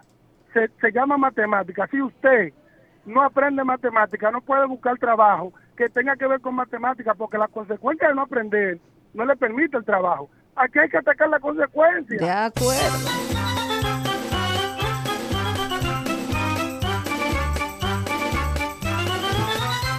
Seguimos con llamadas 829-236-9856, 829-236-9856, cuando faltan seis minutos para las 2 de la tarde. En la línea con nosotros, Luis. Adelante, Luis, cuéntanos. Mm, Luis, adelante. Sí, habla Luis de Santiago. Adelante, Luis. A propósito de tránsito, yo creo que ya se hizo muy tarde para poder querer educar a la población con respecto a cómo debe ser, cómo conducirse. No solo, no solo el que va en un vehículo motorizado, sino también el peatón. Entonces lo que lo que lo que manda es aplicar régimen de consecuencias. Oye, a este de que régimen de consecuencia, Luis, pero ven acá. ¿Y dónde es que tú espérate, vives, Luis? espérate, Ajá, dime. Espérate, no, no, no, no, no, no, no, no, no. Dime, ajá. Pero el problema es, es, en el bolsillo que hay que atacar. Es al Ujú. bolsillo que hay que atacar de que viole la ley. No, hombre, Luis, ¿qué, qué régimen de consecuencia ni régimen de consecuencia?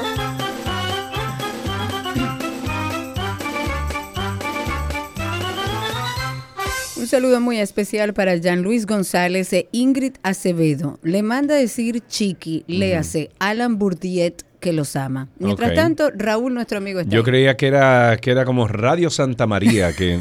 Vamos a ver, Raúl, mi amigo, ¿cómo estás? Buenas tardes, Sergio y Karina. Amigo. Eh, sí, primero eh, el juego de anoche que perdimos. Me hubiese gustado ver a las estrellas jugando mejor. Y, Ay. Sí, sí, sí. sí. Ay, ay, Volviendo ay, al tema, Ajá. tenemos este tema del tránsito. Y ¿Para qué que la gente viaja? Los dominicanos van a Europa, van a, a Oh, pero de Colombia, vacaciones, países, Raúl. Y a Singapur a, a- ver. Cuando usted viaja por ahí, algo usted tiene que aprender. No solamente irse a un hotel a, a- a Claro, mirar la Torre Eiffel. o- claro. No, no, traer las medidas que se están utilizando en esos países más desarrollados, que tienen más población que de nosotros. Bueno, no siempre se pueden traer, porque por eso mismo, porque son países más desarrollados, Raúl. Mm. Gracias, Raúl, por tu llamada 829-236-9856. 829-236-9856 aquí en 12 y 2. Brevemente, el Tribunal Constitucional ordenó ya de forma definitiva. eh, ¿Tú sabes lo que yo voy a decir? Diablo, Dios Ah, ok. mío. Eh, de forma definitiva el reingreso al ejército de la República Dominicana del coronel retirado Pedro Julio Goico Guerrero, mejor conocido como Pepe Goico. Tú no tienes una Pepe Cal por ahí. Esto luego de varios años en tribunales para lograr esta reposición, pero al final la sentencia ya definitiva condena al pago de 10 mil pesos tanto al Ministerio Publi- al Ministerio de Defensa, perdón, a su ministro, el teniente general Carlos Luciano Díaz Morfa, y al Estado Mayor de las Fuerzas Armadas. Por, oigan bien, 10 mil pesos por cada día de incumplimiento de la Hay un dinero larguísimo Dios ahí, pero ya tú sabes, ahí tenemos dos llamadas. La primera... Juan ¿quién Carlos tenemos? está con nosotros. Juan Carlos, adelante. Gracias. Mire, como ustedes no van a morir ciegos porque viajan mucho, O el día antes. yo- y ustedes se han dado cuenta y vendemos este país como uno de los países más felices, donde todo el mundo es feliz. Ustedes no se han puesto a pensar que si quitamos todo ese desorden de tránsito y todas esas cosas, nos convertiríamos en un país totalmente aburrido. No,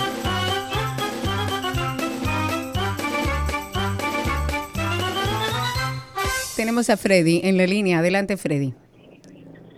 Sí, buenas tardes. Gracias por poderme comunicar con ustedes, que este año no había podido, pero gracias a Dios Ey, pude hoy. bien. Bienvenido. Gracias a ti. Estoy feliz de escucharlo siempre a ustedes con tantas variedades que hay dentro del programa. Yo soy un seguidor de esta emisora desde Teo Vera, desde los inicios con Bonilla. Eh, la emisora tiene problemas que a veces se escucha mal aquí en la Romana, pierde sonido y se le mete... Una pregunta, mi querido, una pregunta. ¿Estás en el dial 91.3 o 91.1? 91.1, porque aquí en la Romana se oye Ok. mejor la, la punto uno que la punto Exactamente, eso le iba a decir porque tengo el problema en Bávaro, por ejemplo, que pongo la 91.3 y no se escucha con la fidelidad de la 91.1. Me, me mudo a la punto .1 y se escucha mucho mejor. Exacto. Otra cosa que quisiera decirle es que lo- los problemas de los colegios aquí son comprados. Porque ¿dónde están los AME? ¿Dónde están la gente del Intran que pueden controlar eso, pero no lo controlan? Aquí en la... Dale. Ah, espérate, abrí el que no era. Exacto. Ah, sí. Ok, aquí estoy. Antes de irnos, dos cositas. Am, un agente del DGCET que decidió... Tú eres gringa. Mm, sí, oh, me salió, no ok, sé. oh, wow. Un agente del DGCET que decidió, por supuesto, no revelar su identidad, ha dicho que todavía no tienen ninguna orden para parar a las personas por no renovar su marbete. Así ¿Qué? que salga ¿Qué? usted. Ah, pues se la prórroga. Por eso. Pues se la Entonces, prórroga. Exacto. No, no, no, van a pagar los dos mil pesos. Esa es la prórroga. No, no, no, no, Bueno, van a no, no, pagar no. la multa. Van a pagar la multa si van a renovar. Exacto. Pero en la calle, da- No, en la ya, calle de- parece que le ya van a dar deberían de andar ahora mismo todo el Como mundo antes. virando los carros. Pero virando los entonces le sumo a eso un tuit del día o un X del día del abogado Alberto Fiallo que publica lo siguiente en su cuenta de X. Dice, el criterio para el pago del marbete no debe ser el año del vehículo, debe ser el precio del vehículo. Hay jipetas del 2008 que valen millones de pesos y carros del 2019 perdón, carros, jipetas del 2018 que valen millones de pesos y carros del 2019 que valen muy poco. Él dice, el criterio debe ser la capacidad contributiva. No suena mal.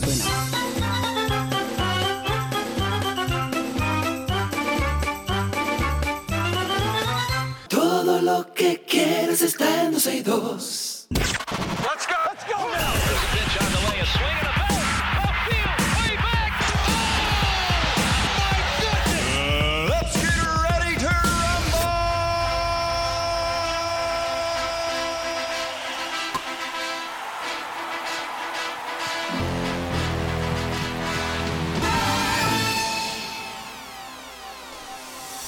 Vámonos con béisbol, Serie del Caribe, señores. El equipo de Venezuela inició por muy buen pie la Serie del Caribe Miami 2024 al vencer de manera dramática. Diablo. 3-1 a República Dominicana. En este partido inaugural del Clásico Caribeño en el estadio del Leon Depot Park, el partido lo ganó el derecho Miguel Romero, quien lanzó primero al, bueno, man- maniatar, al maniatar en las primeras cinco entradas el conjunto de los Tigres del Licey de República Dominicana. El ataque ofensivo de los triunfadores fue guiado por Alexi Amarista, que batió 4-3 con una remolcada, y Yacel Puy, eh, que conectó un jonrón inmenso y remolcó una carrera. Otra de béisbol, la familia Angelos, principal propietario de la franquicia de grandes ligas, Orioles de Baltimore ha llegado a un acuerdo para venderle a una participación mayoritaria en al inversionista y filántropo originario de Baltimore, eh, David Rubenstein, por 1. no, 1.725 millones de dólares. La familia Angelos seguirá siendo accionista de los Orioles y John Angelos fungirá como alto consejero para la organización. La venta está sujeta a revisión y aprobación, por supuesto, del Comité de Dueños de Grandes Ligas y la aprobación completa de los propietarios de los clubes de MLB. Me voy con una noticia de básquetbol. La Federación Dominicana de Baloncesto anunció los jugadores preseleccionados para la ventana de clasificación al AmeriCup, en la cual el equipo dominicano enfrentará a México en dos encuentros. Entre los jugadores que estarán buscando un puesto en el plantel que será dirigido por el técnico Néstor David Díaz se encuentran Adonis Enríquez, Andrés Félix, Ángel Luis Delgado, Ángel Núñez, entre otros. El partido en el Palacio de Deportes Virgilio Soto será celebrado el viernes 23 de febrero a partir de las 8.10 de la noche y el partido en México será celebrado el lunes 26. Finalmente, en Fórmula 1, la escudería Ferrari ha anunciado que Lewis Hamilton se va a unir al equipo Ay, ay, ay, en ay, ay, ay, ay, ay, 2025. ay. Además, con un contrato de varias temporadas. Sí, A señor. través de este comunicado lo difunde... Yo espero que le entreguen un carro que sirva. Ajá. Eso soy yo. ¿Tú crees? Ok. A través de un comunicado que fue difundido minutos después de que Mercedes anunciara su salida al final de la temporada 2024. En agosto, Hamilton, de 39 años, había renovado hasta finales del 2025 con Mercedes, equipo al que llegó en el 2013, pero disponía de una cláusula para dejar la escudería alemana al término de la temporada del 2024. Hamilton ocupará la plaza del español Carlos Sainz Jr., que este jueves anunció en las redes sociales ya su salida de la escudería al final de la temporada 2024, justo cuando se oficializó la llegada Yo, de Hamilton. yo quiero saber ahora si Hamilton va a comenzar a ganar de nuevo. Porque si eso sucede, entonces se El va de- problema era el carro. Exacto, se va a demostrar que el problema era el equipo, Claro, el no el carro. Eh, usted, usted, este es su segmento, señor. No, entonces cuando, cuando Déjalo entremos ahora hablar, guía, Es de carros, es Fórmula 1. no, ahora en guía de automóvil vamos a hablar. Le voy a preguntar a los dos, está el, dúo- el dúo dinámico. Eh, pero hasta aquí entonces deportes en 12 y 2, ya regresamos con más.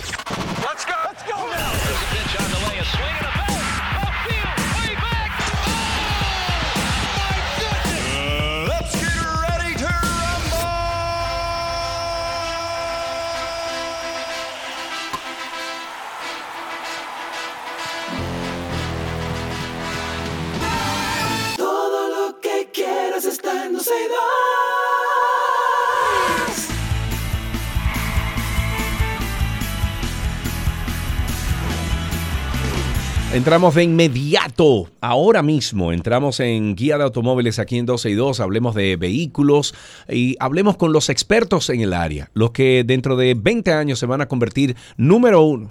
20 años. En menos. ¿Cómo en ¿Cuánto? 20? ¿En cuántos años tú quieres? Pégate al micrófono. yo favor. te tiro Eh.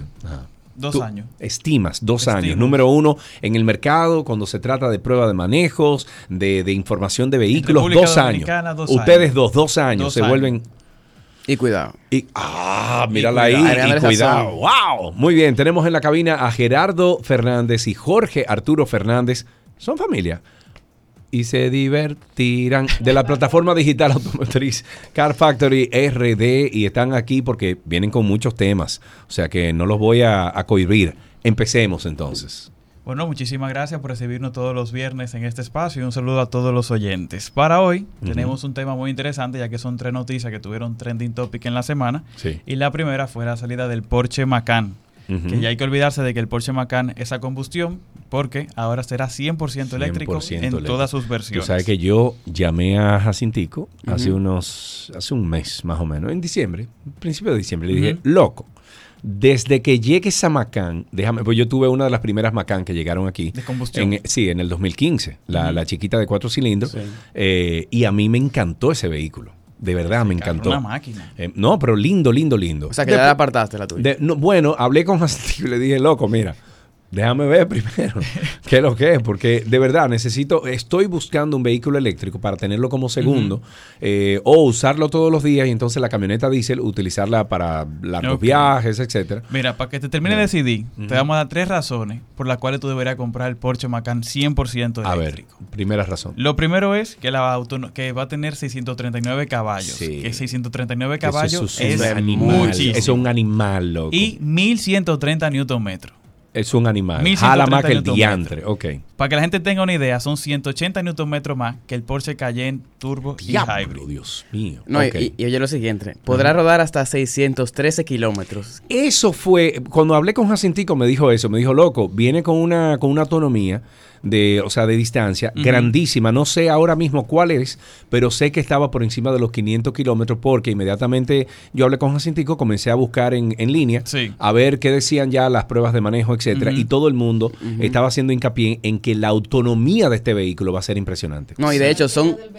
¿Cómo? Igual que la del BID. ¿Tiene 600 la tuya? Ca- Yo lo cargo y carga más de 500. Te dicen 500, pero son Ah. un poco más de 500. Ah, no sabía. Yo sabía que rondaba los 480, 500, pero no. Depende del vehículo. Por ejemplo, la Y TAN, depende del manejo contigo, con el pie caliente Eh, como lo sí. tienes. Karina Dile. Karina la Racing. Que seguro, que, le, que seguro que le baja la autonomía Bueno, nosotros- a nosotros- 350. Exacto. No, no te creas. Yo voy y vengo de Samaná, porque en carretera yo ando Y despacio. no lo cargas allá. Ah, en carretera anda Y- despacio. Y si, si quiero, no lo cargo. Ok. Si quiero, no lo cargo. Pero lo haces para salir del. Sí, para estar tranquilo. Ok. Son de ¿Cuánta- hecho 100 perdón, kilómetros. Tú, tú que eres usuaria de vehículo eléctrico, ¿cuántos diferentes suplidores de, de carga hay en el país? ¿Está Uno Evergo? solo. ¿Está- Evergo, el único. Hasta donde se O sea, No, está, hay está más. Evergo, pero por ejemplo, tú vas a una plaza o a algunos sitios tienen sus cargadores personalizados. Personalizados. Sí, no lo he que visto. ser de Evergo. Sí, pero red, red, solamente Red, Evergo. Que yo conozca solamente Evergo. Yo también. Oh, Solamente. Yo nada más. Y ahora van, Evergo. y, y Evergo ahora va a abrir un. Diablo, ellos le ponen. Evergo está, oye, si fuera- Samaná se puede ir con un Sí, carro sí. En Punta Cana, que como si fuera, en Punta Cana. eh, gasolina. No, pero oye, Evergo ahora va a abrir. Carga, carga, carga. carga bomba, carga Ajá, estación, carga carga, esta- una cosa así, pero Me encantaría. va a abrir, óyeme, y es cerquita de casa que está, es una estructura inmensa, han hecho como una plaza en el medio donde tú puedes incluso como hacer eh, eh, trabajo remoto, tú te pones ahí mientras tú cargas tu carro, lo que pasa es que eh, CPEM le ha dedicado una línea importante de electricidad a esto, va a ser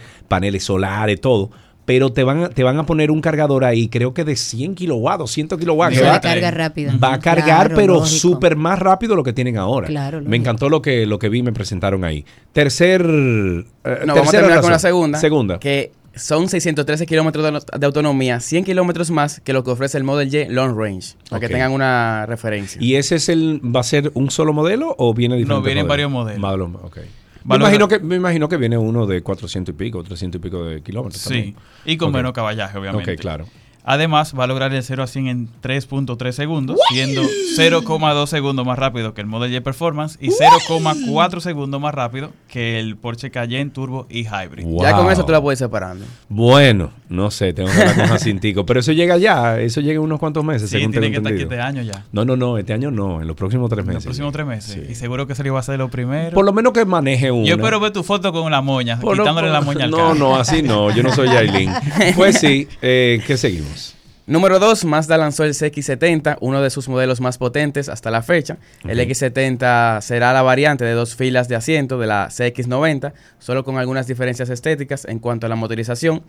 Serán las mismas, el e-Skyactiv Head 3.3 que integra el M Hybrid Boost, usa un motor de gasolina turboalimentado de 6 cilindros en línea, más otro motor eléctrico de 48 voltios, generando 340 HP y 500 Nm. No está mal. Y para el que quiera también montarse en, el aula de, en la ola de electrificación, está el e-Skyactiv Plug-in Hybrid, que usa un motor de 2.5 litros, más otro motor Pero eso eléctrico. es Mazda también. Eso es Mazda, Ok, exacto. En las dos motorizaciones. Y estamos hablando de Jeepetica, o sea, estamos hablando de SUVs. Bueno, Jeepetica es una, una SUV de Es tamaño una- mediano. De ok, tamaño. Eh, para que tengan una idea, el que vio la CX90 es el mismo carro, solamente que con dos filas de asiento. Ok, ok. Y que va a tener la motorización híbrida con híbrida suave y también la plug-in hybrid, que es la que contará con 323 caballos de fuerza, A mí siempre me gusta más el plug-in hybrid que el hybrid. que el hybrid normal. Sí. A mí también. Sí, sí. Aunque, aunque debemos resaltar que la tecnología Toyota y Lexus están muy avanzadas y Sí. creo que Toyota no tiene un plug-in hybrid, tiene hybrid. Sí, tienen ¿Tiene el plug- RAV4 plug-in? Prime. Se llama RAV4 Prime.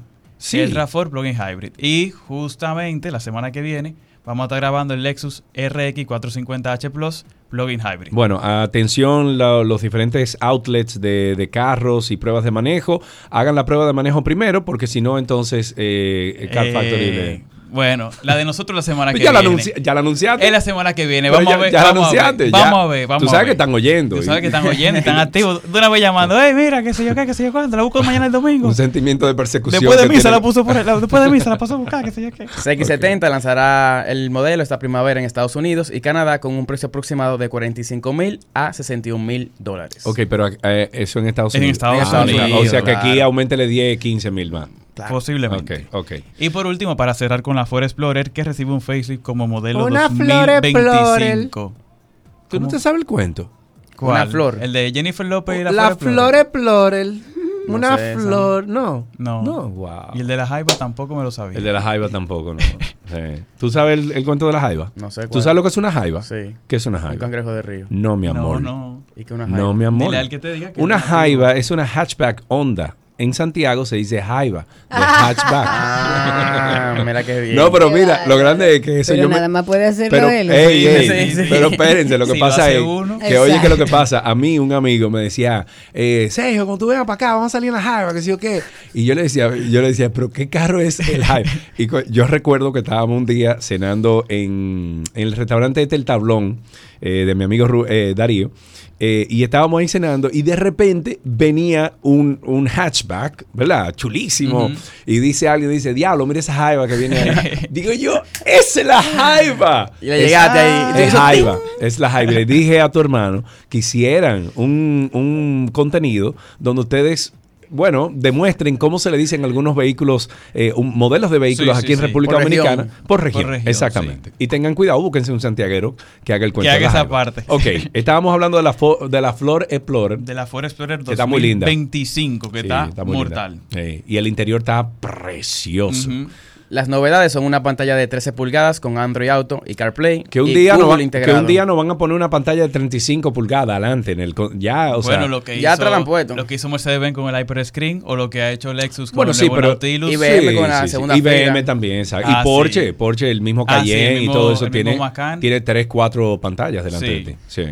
Vendrá también con Google integrado, por donde podrás buscar en internet, en- eh, entrar a Amazon, YouTube, etcétera. Ok. Ahora viene con dos cargadores inalámbricos, nueva parrilla frontal, reducen los niveles de equipamiento de 8 a 4 y en cuanto al motor se mantiene sin cambios. El 2.3 EcoBoost de 4 cilindros con 300 HP y el 3.0 EcoBoost V6 con 400 caballos. Excelente. Ya el que la quiera la puede Ve pedir. acá, perdón. Ajá. ¿A dónde vamos? Los Ford en, en sus modelos, por ejemplo, F-150, eh, Ranger, etcétera, en, en Australia, en Europa, hay unos modelos que son diésel. No hay una Ford Explorer diésel.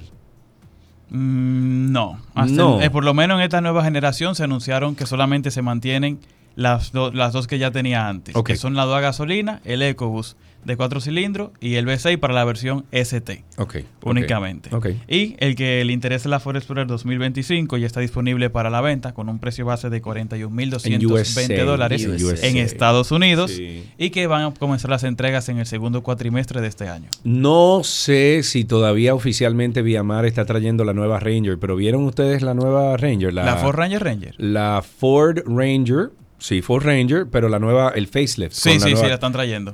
¿Ya la están trayendo ellos? Sí. Ya, lo, me, me vendieron la última, loco, que tenía la cara anterior. La, que tiene- la, de- la nueva tiene como si fuera dos luces en forma de C. Sí, sí, como, esa si, está como si fuera la aquí. F-150 en Ajá. realidad, sí. No, pero a mí me vendieron la última que quedaba de la cara anterior. Que estoy muy contento con el vehículo, pero... Pero- Pero ya, Ya te, ya te toca otra moña. Venga. Oye, pero tú estabas montando este año con no Macan. Pero- con Ranger nueva. No, no, Pero no, no, me quedo ahí, me quedo ahí. Chicos, ¿qué, qué encontramos en Car Factory RD esta semana? Si quieren conocer más a fondo el Porsche Macan, ya hay un, un post hablando sobre ese nuevo vehículo, así como también próximamente tendremos el review de TAN 500, Ujú. el review de Centro, ¿De Logistar Tank, 500. Tan- Ah, yo vi que ustedes se ven ahí por una barranca. Sí, sí, sí, Ah, ¿tú lo viste? Claro. Ah, ese Claro. la gente. Estoy, ey, estoy atento. Estoy atento. Ese conte famoso. Sí, pero yo me En imagino. el, re- pero en el review verán información de lo pero que pasó. me imagino que Oh, muchacho. En el review En el review se oye con Dios. Yo digo hasta el final, con Dios, dale con Dios. Espérate, y el muchacho que estaba ahí con ustedes era de... De, De nosotros, parte de nosotros. O sea que no había nadie del... No había nadie No había señal. No había señal, no había nada. No había urbanización por ahí. Ya yo me vi en Eso el por ahí- tribunal. ustedes se meten por allá por, Por el Higüero. Por el para allá. claro, exacto. Sí, sí, sí. Ok. Ya en el review van a ver qué fue lo que pasó y cómo el carro su- pudo salir de ahí, que la verdad lo impresionó Gracias de Dios que supo que Sí, sí, sí. porque pero era para la que vean- barranca Para que vean que andábamos en un tanque. Ok, Eso es un bien. tanque. Ok, está bien. Y también el review de Volvo XC40 Recharge que vendrá en próximas semanas. Ok, muy bien. Bueno, pues chicos, muchísimas gracias por acompañarnos y a nuestros amigos oyentes, entren ahora mismo a la, a la eh, cuenta, a la cuenta de Instagram, arroba CarFactoryRD, CarFactoryRD, y ahí pueden brincar entonces eh, directamente a YouTube, a YouTube, a, a YouTube, o YouTube. YouTube, YouTube. o YouTube. YouTube, YouTube, YouTube. Búsquense lo primero. YouTube, YouTube, Búsquense, que- búsquense los primeros videos de Car Factory RD en, en YouTube. En YouTube. Para que escuchen a mi, mi amigo Gerardo aquí decir, ve, perdón, a, a- sí, a Gerardo, A Gerardo. decir YouTube. YouTube. YouTube. Hasta que un día él vio un post mío y dijo, No diablo. fuiste tú en el antinoti que lo subiste. Hasta aquí ya de automóviles.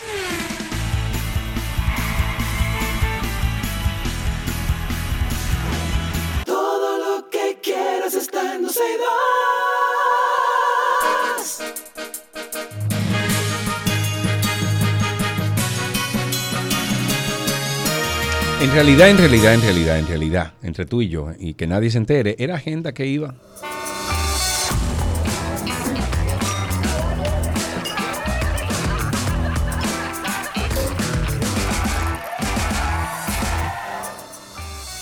Estamos en agenda, ahora sí, de 12 y 2, un segmento en el que le ofrecemos siempre opciones de actividades para que salga de la cueva, disfrute, se desconecte.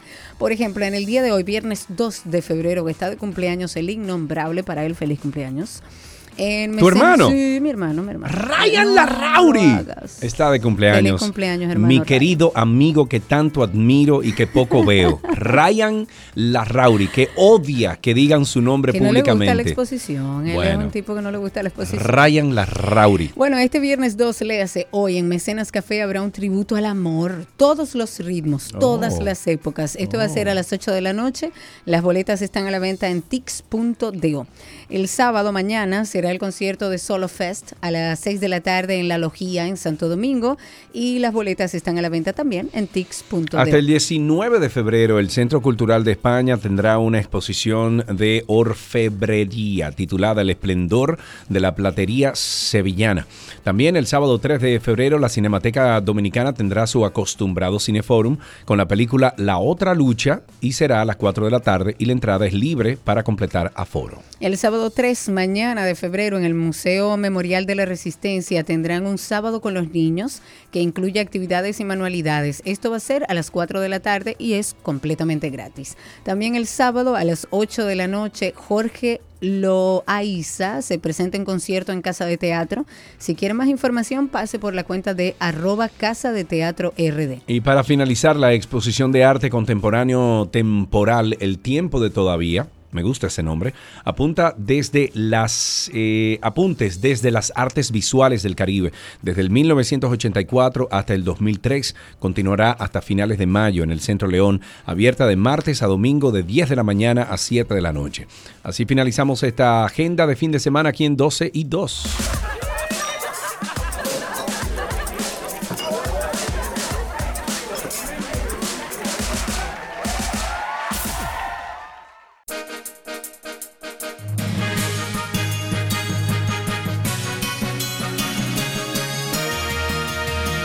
Estos son los titulares eh, de algunas noticias actualizadas.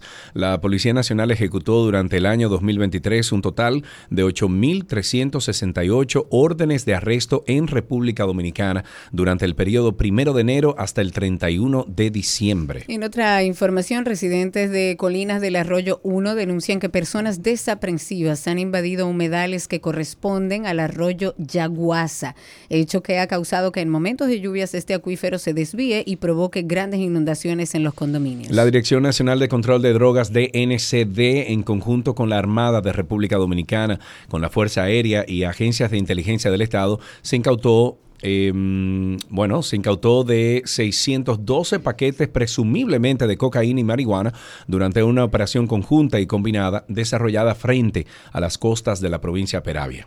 Aviso a los conductores, ya sí, ya inició formalmente y de manera provisional el cambio de la vía de la calle José Reyes en la ciudad colonial.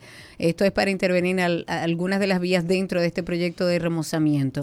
A pesar de que el proyecto lo anunciaron para el pasado martes, fue ayer cuando se tomaron las medidas. La República Dominicana, a través de la Procuraduría General de la República y la Dirección Nacional de Control de Drogas, entregaron al dominicano Alberto de la Cruz Gil bajo los cargos de tráfico internacional de drogas y otros delitos. El Ministerio de Salud Pública realizó en el día de hoy algunos operativos de descacharrización y eliminación de criaderos de mosquitos con el objetivo de prevenir el dengue en Santo Domingo. Radio Oeste. Mil informando. Una delegación de la Cámara de Diputados encabezada por Alfredo Pacheco participará en la sexta conferencia anual que organiza el congresista de Estados Unidos Adriano Espaillat en la ciudad de Washington, en la que abordarán la problemática social que afecta a los dominicanos en los Estados Unidos. Amplia, tiene que decir ampliando. Ampliando. En otra noticia, el juez del tercer juzgado de instrucción del distrito aplazó la audiencia del juicio preliminar en el caso de corrupción conocido como Operación Medusa y lo hizo para el próximo viernes 9 de febrero. Y para finalizar, una lista de, de cuando, bueno, 75 personalidades haitianas y ciudadanos extranjeros, eh, extranjeros los braces extranjeros han salido a relucir en Haití. Eh, todos, mm, bueno, todos son un blanco de una acusación formal en camino hacia un tribunal penal de ese país. Así finalizan estas noticias actualizadas aquí en 12 y 2.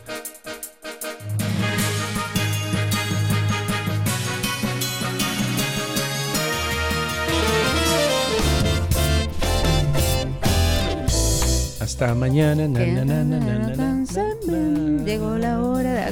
Señores, gracias. Muchas gracias por la sintonía. Estamos el lunes con ustedes como de costumbre a partir de las 12 del mediodía en este dial. Chau, chau. Bye bye.